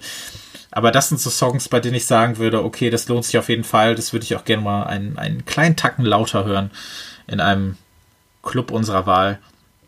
Und äh, da wäre ich dann tatsächlich, äh, tatsächlich am Start auch auf der Tanzfläche. Und ja, Boys Noise, du hast es ja auch schon angesprochen, finde ich eine, eine irre Wahl beziehungsweise eine irre Kombination. Also ich hätte es jetzt direkt so auch nicht rausgehört. Das soll ja auch nicht immer sein. Ich meine, hörst du Fortet auf der neuen Nene Cherry Platte raus? Also so direkt sehr. ja eigentlich dann auch nicht. ja. Nee, ähm, das, das sind ja dann auch immer andere Sachen, weil es ist ja jetzt nicht so, als würde er jetzt einfach die Tracks bauen und dann singt jemand darüber. Also es sind ja schon zwei völlig unterschiedliche Vorgänge. Ähm, Produzent ist ja dann doch ein bisschen mehr als, äh, als, als einfach beziehungsweise als Beatlieferant und Produzent im eigenen Sinne. Und äh, dementsprechend passt es natürlich dann trotzdem zusammen. Und ich werde dem Album auch nochmal eine Chance in Gänze geben. Und wie gesagt, Songs wie Mariah Under the Moon oder Days Like This, die kann ich auch nur empfehlen. Und, und äh, das erste Album werde ich mir niemals anhören, weil du gesagt hast, es ist schlecht. Aber äh, wenn du dir das anhörst und vielleicht findest du es gut, ich weiß es nicht. Ähm, ich, ich muss nochmal zum Boys Noise Studio. Ich war mal bei ihm im Studio und das ist ja. der komplette Wahnsinn mit äh, 50.000 ähm, Hardware-Synthesizern. Also ich glaube, dass der dass die Musik aus diesen Hardware-Synthesizern kommt, also aus, richtiger, aus mhm. richtigen Instrumenten. Dann mache ich jetzt weiter mit einer 12-Inch, einer EP, wenn man so möchte. Und ich finde es fast ein bisschen schade, dass wir uns äh, viel zu oft eigentlich für Alben, für Compilations, für Reissues entscheiden. Dabei gibt es so viele herausragende 12er und EPs, eigentlich immer, nicht nur in diesem Jahr, im letzten Jahr, in jedem Jahr eigentlich. Und ähm, ich finde, man sollte so ein bisschen von dieser Albenfixierung runterkommen. Das äh, schaffe ich auch nicht immer so, aber in dieser Ausgabe muss das mal wieder sein. Ich brauche eine 12-Inch und zwar eine ganz besondere und zwar die neue 12-Inch von Silky. Und zwar auf dem Deep Medi Label und es ist tatsächlich schon die zweite Deep ähm, Medi Platte in diesem Jahr, denn wir haben im Januar über die Guns Platte gesprochen. Und äh, das erkennt man unschwer auch anhand äh, der Artworks, auf dem dann immer ähm, ja das äh, Gesicht des, der, der jeweiligen Produzenten äh, zu sehen ist. Und äh, Silky feiert nämlich jetzt so ein kleines Jubiläum, hat nämlich 2008 auf dem Label von Maler von Digital Mystiques, die ich äh, damals ganz, ganz, ganz, ganz großartig fand, vor allem äh, Richtung 2010 raus nochmal, obwohl da schon die Zeit fast vorbei war, man meint es gar nicht. Ähm, ja, Silky hat 2008 dort seine erste Platte veröffentlicht und jetzt 2018 wieder eine. Zwischendurch gab es natürlich auch ein paar. Ich glaube, es ist die fünfte jetzt insgesamt alleine auf dem Label. Und ähm, man sollte meinen, wir sind nicht im Jahr 2018, sondern im Jahr 2008, denn ähm, ich bin ja, na, ich hab's ja, ich hab's ja oft genug gesagt, ich bin ja mit einem Tränen Auge ausgestattet, was diese ja mutmaßlich ja schon abgeschlossene Bewegung von allem Post-Bass, UK Funky Garage oder diesen klassischen, wirklich klassischen Dubstep-Strömungen von damals angeht. Und muss sagen, dass ich es dann fast erfrischend finde, eine so trockene, eine so direkt aus dem Jahr 2005 bis 2008 kommende Dubstep-Platte zu kriegen. Mit dem natürlich Speed des Genres. Wir sind bei den 140 BPM. Wo sollen wir sonst sein? Wir sind bei den ganzen Spielereien des Genres. Wir denken zum Beispiel an die ähm, prominenten Bläser teilweise, bei denen ich vor allem an, den, an das legendäre Debütalbum von Scream denken muss aus dem Jahr 2006, was ja erst zwölf Jahre alt ist, aber so komplett aus einer anderen Zeit zu kommen scheint. Dazu eben diese klassischen Melodiebögen, diese Synthesizer-Tupfer, diese, diese manchmal so, so im leichten Orient-Touch ausgestatteten Digitalklänge und natürlich dieser tiefe, grummelnde, stolpernde, sich ziehende Bass, der damals eben das, was Dubstep eigentlich ist, ausgezeichnet hat und das, was ich halt großartig fand. Und ähm, bin von jedem dieser Tracks echt angetan und äh, mich würde jetzt mal interessieren, was du davon hältst. Ähm, du hast, du hast gerade angedeutet. Also das ist ein wunderbar, ich, äh, nostalgisch in Anführungszeichen wieder äh, nostalgisches Stück äh, Dubstep. Äh, vor allem der zweite Track, äh, Revue oder wie der heißt, mit diesen äh, typischen wobbligen äh, äh Dubstep-Bässen. Ähm, ich finde. Wobble, diese, äh, das den, Wort habe ich schon lange nicht mehr gehört in dem Zusammenhang. ich ich finde äh, den ähm, Track e-, Egyptian March sehr interessant. Also, oder besser gesagt, die Vorgehensweise. Er scheint ähm, ein mhm. komplettes Stück klassischer Musik gesampelt zu haben und ähm, zerhackt, bearbeitet und legt ein Beat drunter. Und ähm, das ist eine Vorgehensweise, die so die, die Pioniere der frühen elektronischen Musik in 50 und 60ern gemacht haben. Ich habe auch versucht rauszukriegen, ähm, was das Original sein könnte. Es ist mir nicht gelungen. Es gibt einen Egyptian March in der klassischen Musik und der ist von Johann Strauss, dem Walzerkönig. Und der klingt ganz, ganz anders als, als äh, das, was hier offenbar gesampelt ist. Ähm, äh, es stellt sich jetzt bei, bei dieser EP äh, generell die Frage, ob wir es mit einem Dubstep-Revival zu tun bekommen, bekommen und ob die Welt dafür bereit ist. Also man muss ja sagen, ähm, dass ähm, es ein Jahrzehnt gebraucht hat, bis die Bassmusiken den Ausdruck Dubstep losgeworden sind und jetzt kommt er vielleicht wieder. Ich fände es eigentlich gar nicht so schlecht. Ich befürchte, dass man zu beidem Nein antworten müsste. Ich glaube, die Welt wäre nicht bereit, weil die Welt das damals gar nicht mitbekommen hat. Und zum anderen, weil die ganzen Musiker, die das damals eben angegangen, also weil das eine so schnelllebige Sache gewesen ist, dass die Musiker, die das damals mitgeprägt haben, ja dann relativ schnell, bis auf wirklich bei ein paar ganz vereinzelte, ja dann irgendwann den geraden Beat gewählt haben und sich davon völlig losgesagt haben und dann vielleicht der Meinung waren, in diesem Genre ist nichts mehr zu holen.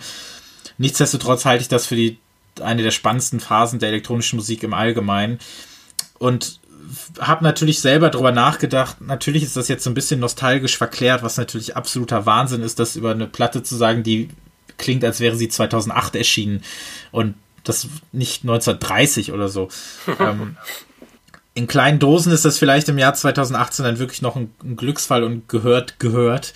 Ähm, und habe dann natürlich auch darüber nachgedacht, 2008 hätte ich diese Platte vermutlich gar nicht vorgestellt, weil die Konkurrenz in dem Genre viel zu groß gewesen ist. Und ich 2008, also würde ich diese Platte ins Jahr 2008 einordnen, hätte ich selbst da in dem Bereich noch noch viel tollere Sachen gehört, aber das ist natürlich wieder schwierig zu verorten oder in einen Kontext zu setzen, weil ich damals natürlich auf, auf, auf Schatzsuche gegangen bin und jede Woche halt ein Release rauskam, der mich, der mich da begeistert hat.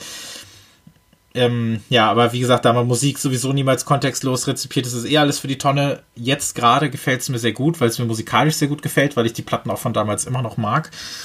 Und ich es schön finde, dass eben Labels wie Deep Medi einfach ihr Ding machen, in Anführungszeichen. Und ja, sich einfach auf das berufen, was sie, was sie, was sie groß gemacht hat. Groß, aber in einem sehr bubbeligen Sinne, wenn du weißt, was ich meine. Einfach mhm. äh, in der Szene groß.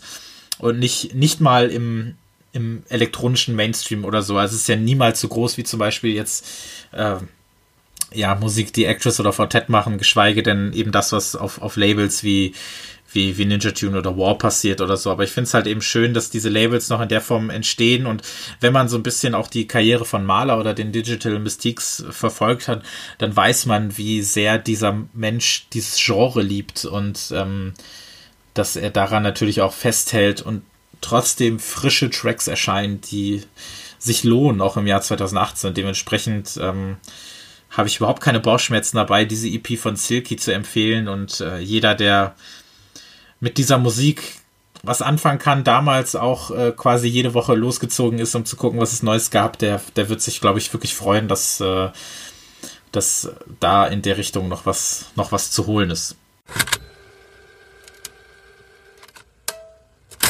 Ähm, kommen wir jetzt zu Twin Peaks.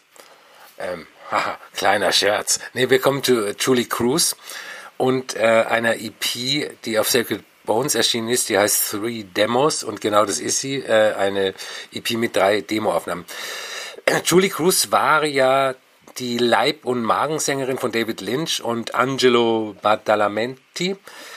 Ähm, und Falling war die Titelmelodie der ersten TV-Serie Twin Peaks in den 90ern. Und ich äh, empfehle jedem, sich das Album äh, Floating into the Night von Julie Cruz zu kaufen. Das ist nämlich der komplette Wahnsinn. Und äh, hier auf dieser EP gibt es äh, drei Demo-Versionen von Albumsongs, darunter auch die äh, Twin Peaks Titelmelodie. Ähm, Julie Cruz macht Dream Pop. Es ist nicht so, dass sie den äh, Dream Pop erfunden hätte. Den hat sie in den 80ern schon gegeben ähm, mit, mit Bands wie Messy Star oder Cocteau Twins oder Lush und wie sie alle heißen. Ähm, sie hat aber durch ihre Stimme und auch diese, diese verhalte Produktion dem Genre no, noch ein bisschen mehr äh, Geheimnis gegeben, sage ich mal, und den Dream im Pop ein bisschen mehr in Richtung Nightmare gebracht. Und äh, ich glaube, wenn man sich über aktuelle Nightmare-Pop-Acts unterhält, was wir getan haben, wie Grouper oder äh, Hillary Woods oder äh, Solar Jesus, ähm, dann mhm.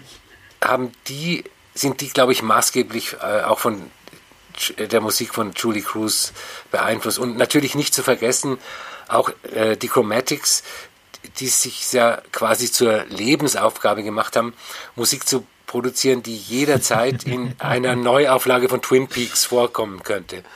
Ähm, ich habe die EP Und eigentlich. Das ja auch tut.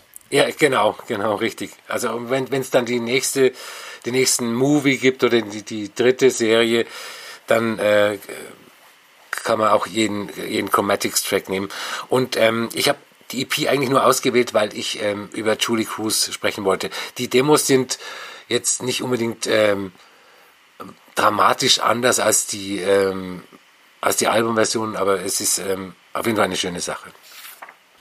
Was einen ähm, fast wahnsinnig machen könnte, ist noch, als ich mir dann zum Beispiel den, also der, das, das Twin Peaks Theme bei ihr, äh, in der Demo-Version vor allem ist es so, dass es halt permanent klingt, als würde der ganze Song neu starten, also vor allem in der, in der Strophe und die Aufnahme würde immer skippen. Ich weiß nicht, ob dir das irgendwie oder ob das nur mir so geht, aber ich finde, permanent klingt es so, als fängt das Song jetzt nochmal von vorne an, aber sie singt einfach weiter, als würde irgendwie, als würde das, ähm, ja, als würde die Aufnahme leiern, aber sie macht einfach, sie, sie zieht's einfach durch. Und ähm, ja, Twin Peaks, wir sind natürlich jetzt nicht in einem Serienpodcast, sonst könnten wir natürlich äh, überschwänglich über Twin Peaks reden. Eine Serie, die mir sehr viel bedeutet, äh, auch aus musikalischer Hinsicht natürlich sehr spannend ist. Ähm, ich habe letztes Jahr auch die dritte Staffel gesehen, in der ja dann auch die Chromatics aufgetaucht sind. Das war ja eine self-fulfilling prophecy, wenn man so mhm. möchte. Das war ja, also es ging ja gar nicht anders, als dass man sie da irgendwann zu sehen bekommen hat. Aber da endete ja eh fast jede Folge mit einem, mit einem musikalischen Auftritt äh, in dieser Bar. Und ähm, Julie Cruz war ja auch zu sehen. Sie ist ja auch aufgetreten in der dritten Staffel. Und ähm, ich kenne sie auch nur über Twin Peaks, muss ich, muss ich gestehen. Ich habe nie anderweitig mich mit ihr beschäftigt. Ähm, ich weiß nur, dass sie den, dem, dem Theme quasi eine Stimme gegeben hat, ähm, die ich eigentlich nie gebraucht habe, ähm, weil ich natürlich die Musik nur in ihrer instrumentalen Form immer kannte. Ich das aber trotzdem irgendwie, irgendwie schön fand, weil sie dem Ganzen so eine, so eine sehr außerirdische Atmosphäre gegeben hat, wenn man so möchte. Also sehr passend für alles, was David Lynch so macht. Ich bin absolut begeistert. Also was David Lynch und Sounds angeht, ich meine, er macht ja auch selber Musik. Ich weiß nicht, wie du die findest. Ähm, ich habe da so ein zwiegespaltenes Verhältnis zu.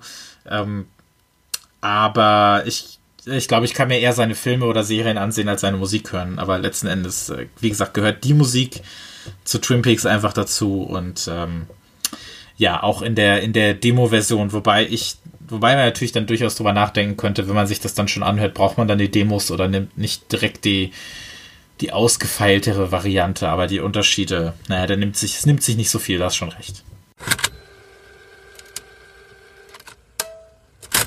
So, dann möchte ich jetzt wir sind noch nicht ganz am Ende. Ich habe noch zwei Platten dabei und ähm, beide sind Label-Compilations. Und Label-Compilations sind so eine Sache für sich. Und ich bin tatsächlich, es ist ein schöner Zufall, dass wir in diesem Monat gleich über zwei Stück sprechen, die beide herausragend sind. Spoiler Alert. Und die erste ist die Patina Echoes äh, von Time Dance, vom Time Dance Label. Und das kann man natürlich auch wieder sehen, wie man möchte. Ich finde, Label Compilations sollten das Label nicht in dem Sinne zusammenfassen, dass sie im besten Fall eben keine reine Best-of liefern. Und zwar eine Greatest Hits. Der Track war letztes Jahr irgendwie auf Platz 1 bei Resident Advisor, der vor zwei Jahren und das ging da ab. Sondern mir zeigen, wie das Label klang, wie es vielleicht jetzt klingt und wie es klingen könnte. Das ist vielleicht ein bisschen abstrakt formuliert, aber ähm, ich möchte quasi die Idee des, die Soundidee des Labels wahrnehmen, ohne einfach nur die größten Hits aufgetischt zu bekommen, denn das muss ja nicht unbedingt repräsentativ sein für das, was das Label in, in Sachen Klang auszeichnet. Und ähm, klar, das wäre natürlich gut für die, für die, für die Discogs ähm, Brieftasche, die natürlich ansonsten immer leidet, aber halt auch ein bisschen Fahrt, äh, Fahrt finde ich. Und bei der ähm, Party in der Echos bin ich absolut begeistert, weil diese diese Compilation wie ein Label nahelegt, was rhythmisch extrem faszinierend ist. Zum Beispiel Tracks wie die von äh, Via Maris. Ähm, der Track ist auch auf der Playlist gelandet. Ich habe versucht, irgendwie stellvertretend was zu finden, was mir wahnsinnig gut gefällt. Und ich glaube, dass der mein Lieblingstrack ist. Ähm, es ist, ja, das Label zeigt quasi Techno, der den Rhythmus nach der Vorstellung als erstes zum Verbeugen auf die Bühne schickt und nicht die Kickdrum. Ähm, es ist eine sehr vertrackte Musik, es ist sehr, eine sehr drum-heavy Musik. Sie ist wahnsinnig spannend, auch wenn es teilweise auch relativ beatlose Stücke gibt, auch bei den etwas abstrakteren Sachen von Ploy oder Bruce. Und ähm, ja, da, da sind wir halt bei Sachen wie, wie kann das Label klingen? Wie würden jetzt Tracks klingen, die vielleicht ohne, ohne Beats auskommen, auskommen äh, müssen? Und ich finde, das ist so ein spannendes Label, mit dem ich mich jetzt absolut mehr beschäftigen muss. Ich habe ein paar Sachen nachgeholt, kann aber nur jedem sagen, hört euch diese Compilation an und dann arbeitet euch so ein bisschen durch, weil das einfach diese Art von, ja, vielleicht schon so ein bisschen in die Breakbeat-Richtung gehende, sehr Rhythmus- und Drum-affine Techno-Musik ist, die mir halt sehr, sehr gut gefällt. Wir, äh, Entschuldigung. Ähm, wir sprechen ja hier öfters über Com Compilations und ähm, manchmal ist es ja so, haben, haben wir auch schon äh, angesprochen, dass eine Compilation äh, dermaßen aus einem Guss ist, dass man meint, äh, die Musik stammt von einem Künstler. Also von einem Künstler. Äh, die Gefahr besteht bei Patina Echos nicht, weil die, die Tracks alle sehr, sehr unterschiedlich sind, was äh, die Herangehensweise betrifft, aber auch was die Stimmung betrifft. Also ähm, als Blind Date vorgespielt hätte ich, ähm, wäre ich nicht auf die Idee gekommen, dass es von einem Künstler ist, hätte ich wahrscheinlich erkannt, dass es sich um eine Compilation handelt. Ich habe mir ähm, beim ersten Anhören aufgeschrieben, Weirdo Techno stellenweise mit einem humorigen Edge. Das wäre, das ist dann der Satz, den man ähm, äh, online bei der beim Online-Versand dann äh, als äh, Kategorisierung drunter schreiben kann. Ähm, was, was die Compilation aber dann trotzdem zusammenschweißt, ist ähm, dieses gemeinschaftliche Bestreben von, von allen äh, vertretenen Künstlern aus äh, Techno im weiteren Sinn was Neues zu machen. Ähm, gemeinsam ist auch wiederum eine ähm, minimalistische Herangehensweise, die äh, den Tracks sehr, sehr viel Luft lässt, was ich äh, persönlich schon mal sehr toll finde. Ähm, da muss ich mich, glaube ich, auch mal mit diesen Acts ein bisschen mehr beschäftigen. Ja, das sollte man tun. Ich bin ja also wie jeder oder jede weiß, der oder die den, den Podcast regelmäßig hört, äh, du weißt es auch, ich bin ja irgendwie tatsächlich sehr fixiert, was so Label-Sounds angeht. Mich fasziniert das immer total, wie sich ein Label äh, definiert und inwieweit das vielleicht Musiker einschränken könnte oder nicht oder wie das Ganze organisch funktioniert. Deswegen habe ich zum Beispiel bei, so sehr ich sie liebe, und das hat auch mit der Qualität der Musik ja gar nichts zu tun, äh, Ninja Tune und Warp, da habe ich natürlich so aktuell so ein bisschen meine Probleme, weil die natürlich kein die stehen natürlich jetzt nicht mehr für, für einen speziellen Sound, nicht mehr so wie damals, ähm, wo du weißt, in den 90ern, das ist eine Warplatte, das ist eine Ninja-Tune-Platte, da wusstest du ja, in welche Richtung das geht. Das gibt es jetzt in dem Sinne nicht mehr so. Darüber werden wir dann auch sprechen, wenn wir vielleicht das äh, neue Marie Davidson-Album besprechen, was ja über Ninja Tune erscheinen wird. Ich glaube, da kommen wir dann wahrscheinlich auch schon nächsten Monat zu. Oder übernächsten, ich weiß es nicht, aber wahrscheinlich nächsten Monat schon.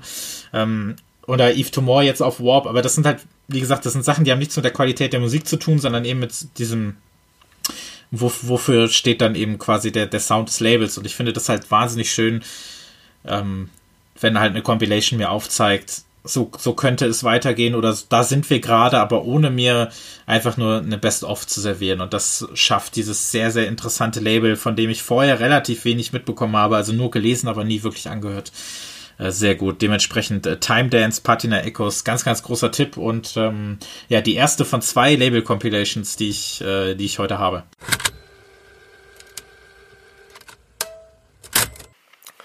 Ähm, das letzte Album, was ich heute vorstelle, ist eine 4LP-Box von einem Künstler, der heißt Philip Warren.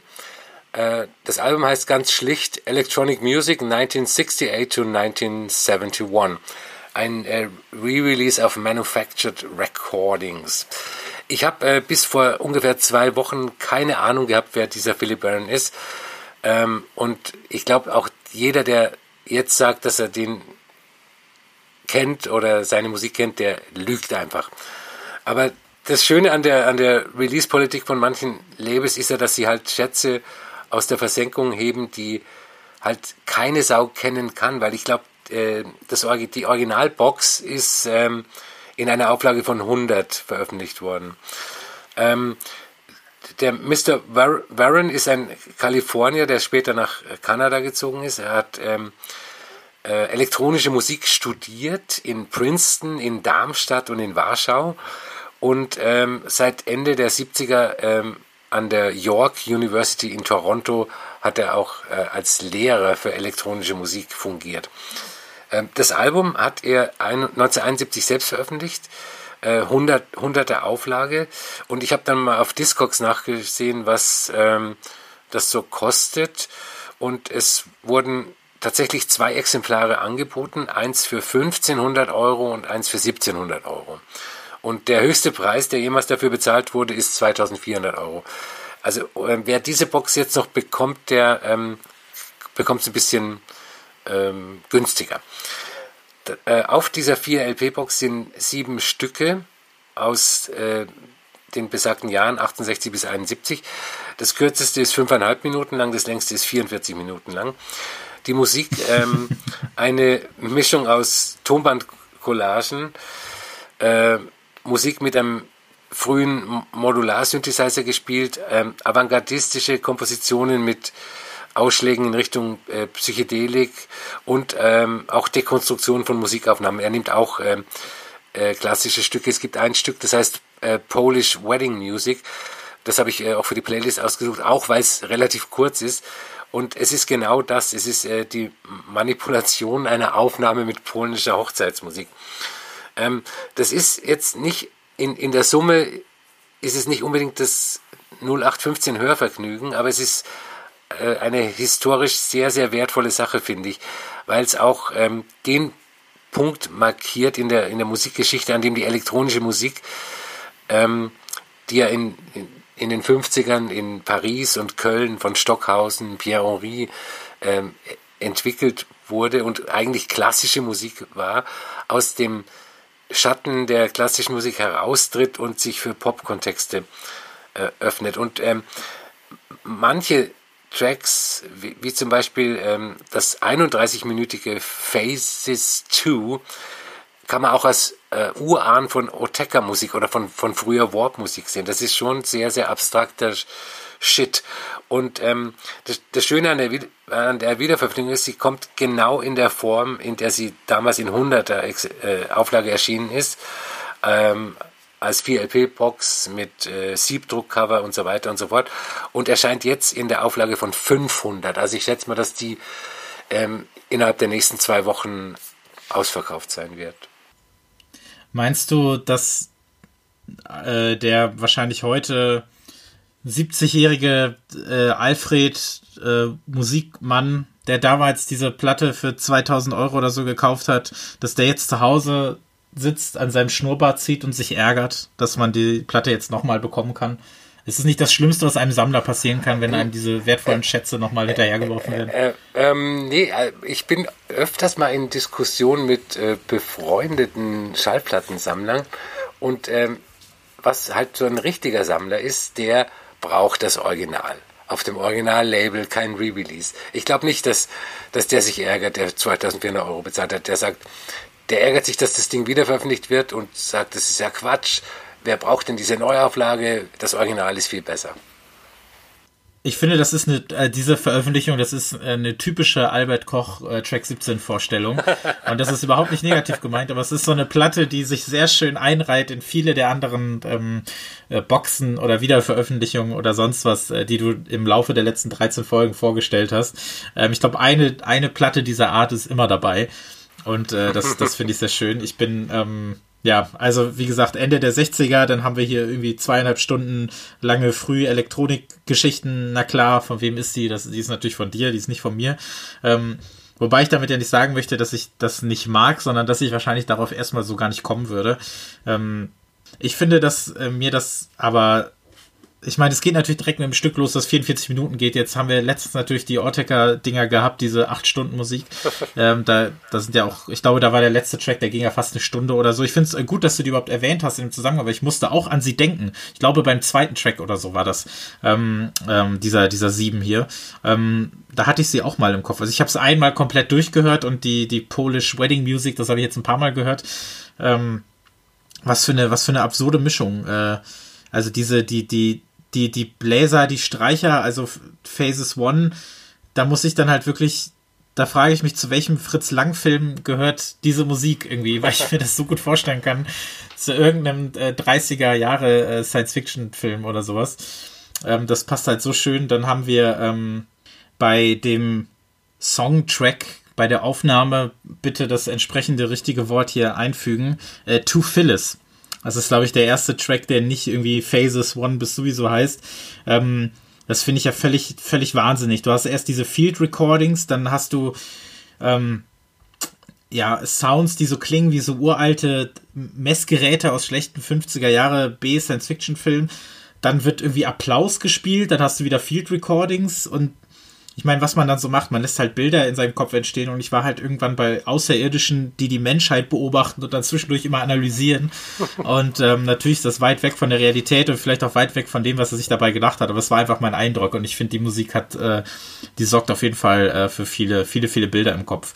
Und ähm, mir hat's gut gefallen. Ähm, das war sehr aufregend irgendwie. Auch wenn es vielleicht fast das falsche Wort ist, aber äh, ich möchte das, ich möchte das mal empfehlen. Und dich wollte ich jetzt eigentlich noch fragen, wie bist du überhaupt auf die Platte gekommen? Ähm, ich bin, ich, be, ich, ich bekomme noch aus meiner Zeit ähm, von, als ich äh, den Plattenteil bei Musikexpress betreut habe, bin ich in sehr vielen ähm, Handelsnewslettern von, von Labels. Also die schicken mir einfach Listen mit, ähm, mit äh, allem, was da kommt und äh, da, da, hat mich allein der Titel schon interessiert, also Electronic Music, bla bla bla. Und dann äh, habe ich ein bisschen recherchiert und ähm, das auch gefunden. Es gibt ja sogar auf Spotify, was mich sehr, sehr wundert. Ja, manche Labels haben wahrscheinlich da sich auch gedacht, ähm, es ist eh nur eine 500er Auflage. Äh, entweder haben wir die ganze Arbeit jetzt gemacht, damit sich 500 Leute das anhören kann, oder 495, weil einer sechs Stück davon kauft, um sie teuer wieder zu verkaufen. Oder wir packen das Ganze halt eben auch noch auf, auf Spotify, sodass ein paar Leute mehr was davon haben. Unter anderem unsere Hörerinnen und Hörer, die sich ähm, für ihre eigene Hochzeit jetzt äh, polnische Hochzeitsmusik äh, über unsere Track 17 Podcast Playlist anhören können. Ich glaube, das ist ein Service, den sollte jeder wahrnehmen.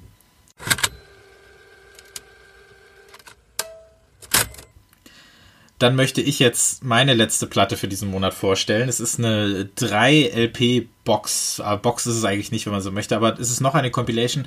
Es ist noch eine Label-Compilation und zwar ein Label, was ich aber nicht erst jetzt dadurch kennengelernt habe, sondern auf, die, auf diesen Release habe ich mich tatsächlich sehr gefreut, weil das ein Label ist, was ich erstmals 2013 auf dem Schirm hatte, aber so richtig 2016.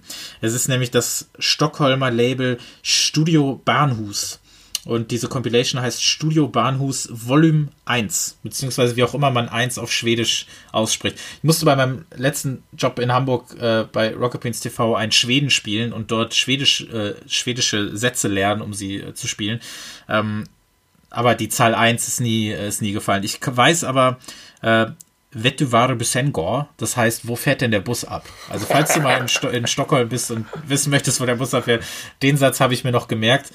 Ähm, ich habe Magnus Carlsson, einen schwedischen äh, Biobauern und Kindergärtner gespielt. Aber äh, das, das wirklich ganz weit am Rande. Ähm, Es geht nämlich jetzt um dieses Label aus Stockholm, äh, Studio Banhus, Studio Banhus Vo äh, Volume 1.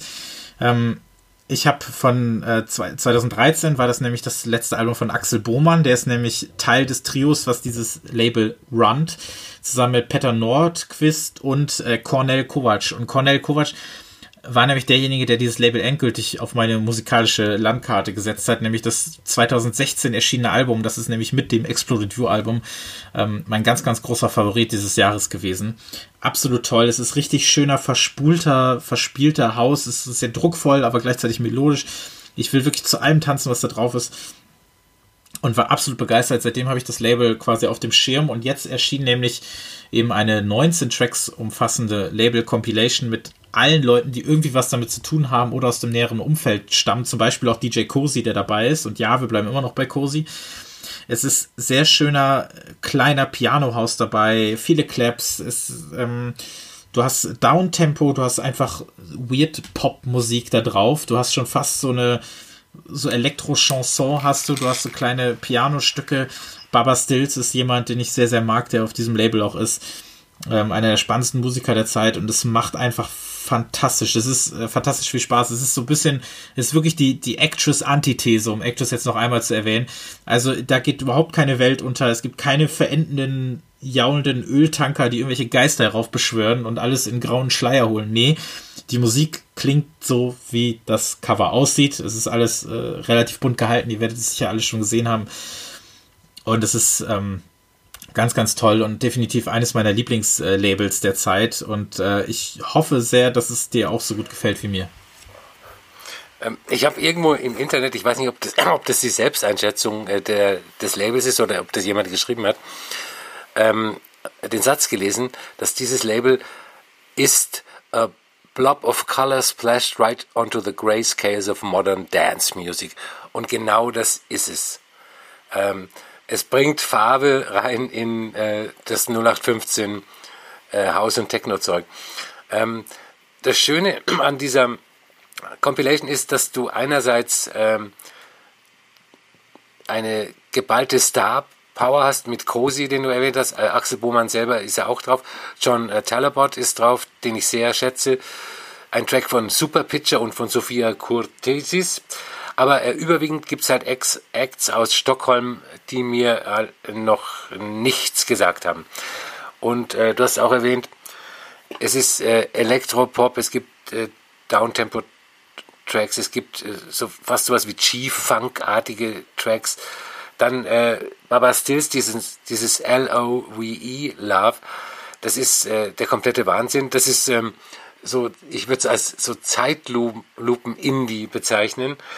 Ähm, was es nicht gibt auf dem Album, das ist der klassische House-Track. Also den gibt's nicht und das, ähm, den vermisse ich auch nicht. Es ist einfach eine wahnsinns äh, kunterbunte Mischung und, und da, da passt natürlich ähm, äh, Hawaiian Soul, Soldier von äh, DJ Cozy auch hervorragend in diesen Wahnsinn. Ein, eine super Compilation. Hattest du vorher was von dem Label mal gehört oder dir angehört? Nee, nee. Also ich, äh, ich kenne, äh, also ich kenne die Musik von Axel Bohmann. Ich wusste gar nicht, dass er ein Label hat und auch sein ähm, gemeinsames Projekt mit John Talabot, wo letztes Jahr, glaube ich, das Album erschienen ist, aber das von Studio Barnhus habe ich noch nie was gehört. Aber das hat sich ja jetzt geändert. Ja, zumal ich jetzt auch nicht allzu viel über die elektronische Musikszene aus, aus Stockholm gewusst habe vorher. Und ich finde es dann immer schön, wenn es äh, Labels gibt, die das Ganze so vereinen und einem wirklich was zeigen. Und ähm, mich hat das tatsächlich sehr an das äh, französische Label Circus Company, heißt es, glaube ich, erinnert. Die hatten 2009 eine Compilation, die ich sehr, sehr, sehr, sehr, sehr toll fand und die auch in so eine sehr verspielte House, äh, äh, was auch immer ging. Und ähm, ja, mir sehr viel Spaß gemacht hat und sehr viele Musiker näher gebracht hat. Und ich hoffe, dass das jetzt auch ähm, bei dem Studio Bahnhus so für andere Leute passiert. Also, und das finde ich halt das Schöne, ähm, Patina Echoes und äh, die Volume 1, die könnten auch unterschiedlicher kaum sein, aber trotzdem finde ich beide auf ihre Art äh, absolut, absolut toll. Mhm. Und es sind beides Labels, die ich äh, jedem nur empfehlen möchte. Und ähm, deshalb eine weitere ganz, ganz große Empfehlung.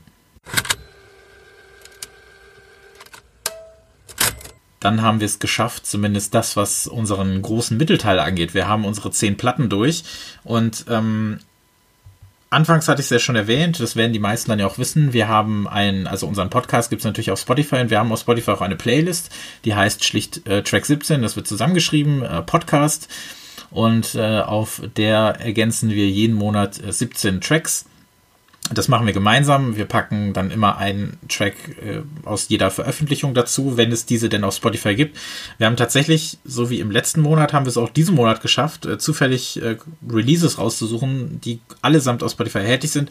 Dementsprechend sind da schon mal zehn beisammen und dann ergänzen wir das Ganze durch andere Songs oder Releases aus dem Monat ähm, die es wert sind, gehört zu werden. Das kann dann manchmal eben auch nur ein einzelner Song sein, weil es nicht mehr gibt oder weil die Platte ganz knapp nicht in die Sendung gekommen ist. Das kann alles Mögliche bedeuten. Und ähm, ja, da würde ich dich erstmal fragen, was hast du denn noch ausgesucht zusätzlich zu den Sachen, die äh, heute vorgestellt wurden? Ich habe einen äh, Track von Low ähm, ausgesucht, der heißt Quorum und der ähm, ist von neuen Album Double Negative, das ich wahrscheinlich in der nächsten Sendung vorstellen werde. Und das ist so ähnlich ähm, wie wenn die Cooks ähm, jetzt plötzlich elektronische Musik machen würden. Äh, Low sind, sind eine, eigentlich eine Amerikanerband, die waren immer schon sehr langsam und minimalistisch und über die Jahre sind die immer äh, elektronisch und immer crazier geworden. Und äh, das neue Album ist äh, nicht vergleichbar mit äh, ihren ersten Alben äh, aus den 90ern. Dann habe ich einen Künstler drin, über der, der glaube ich zum ersten Mal in dem Podcast erwähnt wird, der heißt Actress. Mit äh, seinem neuen Projekt Young Paint habe ich einen Track ausgewählt. Ähm, das ist, ich muss mir da noch eine abschließende Meinung bilden. Da kommt demnächst eine EP und die Musik ist ähm, mit einem Programm äh, aus künstlicher Intelligenz ähm, zusammengesetzt ja, worden. Also ich, ich, check's nicht ganz. Ich muss mich da nochmal einlesen und ähm, äh, auch es kann auch, also es könnte auch jedes Wort einfach nur gelogen sein. Also genau, genau. Also ja, ja, ja. Es würde mich auch nicht wundern, wenn das einfach nur so ein Side-Project von ihm ist und er sich das Ganze irgendwie ausdenkt, damit es cooler klingt. Ich würde es ihm aber auch verzeihen, aber es kann alles Mögliche sein. Aber es klingt schon ein bisschen anders als äh, Actress. Also, ja. Actress der Mensch. Also das ist ähm, bemerkenswert. Und dann habe ich noch einen äh, Track ausgesucht von Jetzt kommen meine Ausspracheprobleme von äh, Midori Takata, über die wir auch schon gesprochen haben, diese äh, japanische äh, Ambient-Musikerin, die zusammen mit Lavanda, heißt die so? Ähm, die haben eine EP gemacht. Ähm, und das ist ein Track, der ist glaube ich 17 Minuten lang. Ich hätte ähm, den eigentlich in dieser Sendung äh, vorstellen wollen, ähm, aber die Veröffentlichung dachte ich wäre zu spät, aber ich wusste nicht, dass dieses Ding schon längst auf Spotify zu haben ist. Also ich, ich hätte auch darüber sprechen können. Ja, ähm, Lavanda oder wie immer man sie ausspricht, ist ja schon ein bisschen eine ähm, avantgardistische Künstlerin und ähm, in, bei der Zusammenarbeit hört man aber sehr, sehr stark den, den Einfluss der Japanerin Midori Takata. Es ist eher, es ist, glaube ich, eher ihr Track. Ich glaube, äh, Lavanda ist eher froh, dass ihr Name äh, auf einer Plattenhülle zusammen mit dem von Midori Takata auftaucht. Aber ein schöner Track. Hört ihn euch an. 17 Minuten und 11 Sekunden oder so. Das waren meine drei Tracks. Dann gibt es halt äh, von jedem Album, das ich vor, vorgestellt habe, einen Track. Sie erlebt ja gerade wirklich so einen, so einen zweiten Frühling, habe ich das Gefühl. Auch ähm, ähm, Yasuaki Shimizu habe ich heute noch gelesen, ist ja noch in Europa auf Tournee. Der ist ja, glaube ich, im November mhm. sogar auch dann in Berlin oder so. Ja. Und ich finde das schön, dass diese ganzen ähm, Fourth World Re-Releases äh, den, den Leuten jetzt auch nochmal die Möglichkeit geben, also zumindest habe ich so das Gefühl, dass sie dann ähm, ja mehr im Bewusstsein vielleicht auch anderer Künstler und Labels sind und äh, so nochmal wirklich ja den, den, den zweiten Frühling erleben. Also ich finde, das ist so ein schöner Nebeneffekt jetzt zu sehen, dass die auch alle nochmal auf Tour gehen. Ähm, ja, ich habe, wie gesagt, zu jedem Release noch einen Track ausgesucht und dann noch äh, vier andere. Und zwar möchte ich jetzt anfangen. Ich weiß nicht, ob du dir den Song schon angehört hast. Den habe ich nämlich jetzt heute spontan noch dazu gepackt, weil ich ihn heute zum ersten Mal gehört habe. Er ist nämlich auch erst gestern erschienen. Und zwar handelt es sich ähm, um den Song Begierde Charme der österreichischen Band Kalk. Hattest du dir das schon angehört zufällig? Nein, nein. Das ist ähm, eine, eine junge Band, die mit diesem Schwarz-Weiß-Post-Punk, den ich ja so sehr liebe, ähm, der viel zu cool für die Welt ist, gerade so ein bisschen mein Herz im Sturm erobert. Und dafür reicht halt wirklich nur dieser eine Song. Im Januar wird dann das erste Album erscheinen und genau hier besprochen werden. Bis dahin höre ich Begierde Schrägstrich Charme, so heißt der Song. Rauf und runter ist der erste Vorbote von hoffentlich sehr vielen. Spielen demnächst in Dortmund im Oktober, glaube ich. Geht da alle hin. Ich werde da sein. Lass uns auf sie anstoßen. Ich glaube, da kommt eine ganz viel, ganz viel Großes. Und selbst wenn der Rest ganz schön furchtbar sein wird, dann haben wir wenigstens diesen einen Song. Nein, ganz im Ernst, das, ähm, den Song finde ich absolut großartig und der musste jetzt mit auf diese Playlist. Äh, wie gesagt, es gibt ihn erst seit gestern, beziehungsweise vorgestern, seit Mittwoch und heute ist ja Freitag, wenn ihr das hört. Und den, den bitte, bitte anhören und äh, teilt ihn überall, wo es nur irgendwie möglich ist. Begierde Scham von äh, Kalk aus Österreich. Dann habe ich noch ähm, von dem Nebenprojekt des äh, Timid Tiger Sängers, vielleicht kennst du das, der Keshawara. Und Na. zwar hat, mhm. hat er jetzt, ähm, er hatte ja schon mal ein Album draußen, das ich nicht gehört habe. Ich kenne ihn jetzt wirklich erst nur durch diesen neuen Song Kabinett der Fantasie. Was für ein wunderschöner Songtitel.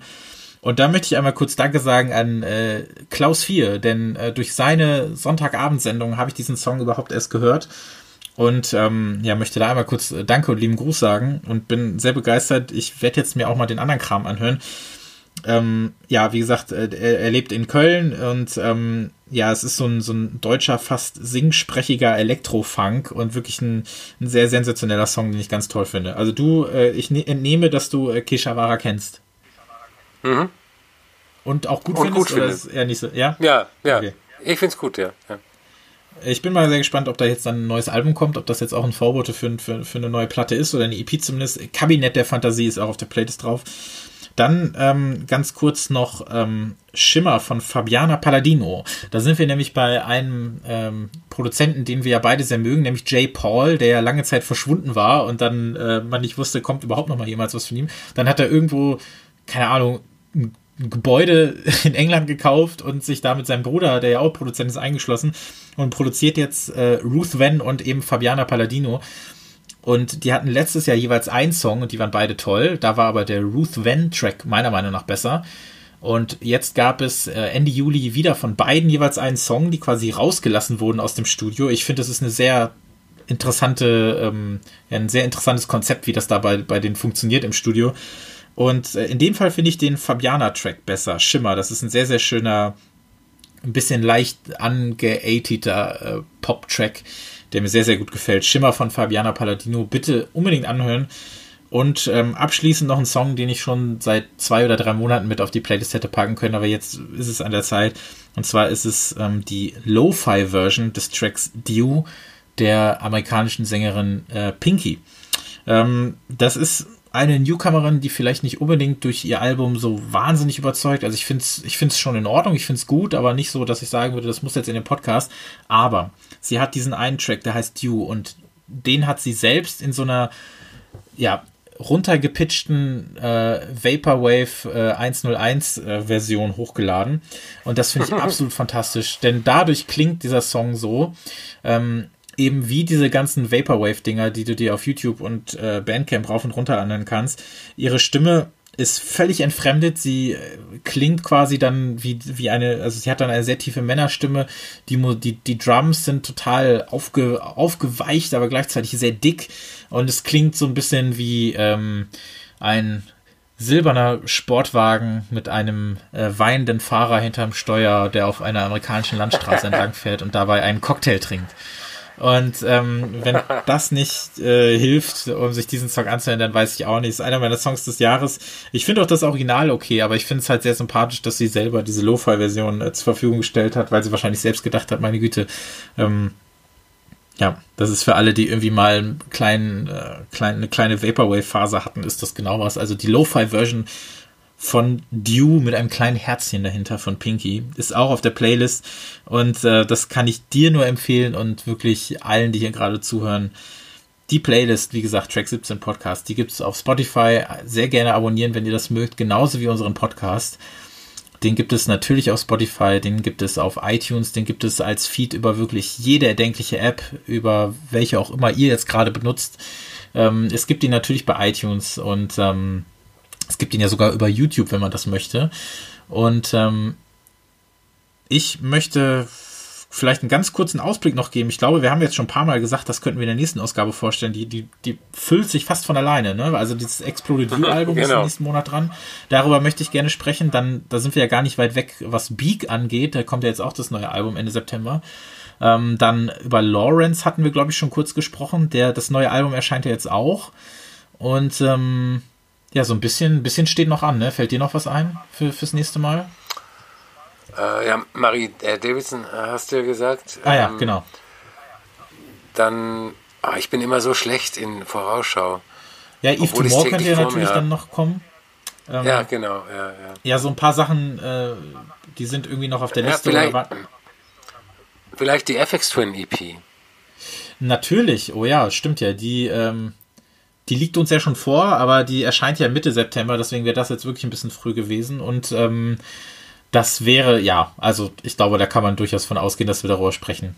Also da, das sollte, das sollte wohl so sein, weil es ist ja dann doch eine schöne Sache, dass wir überhaupt darüber reden können, also über einen aktuellen Release in, in der Sendung.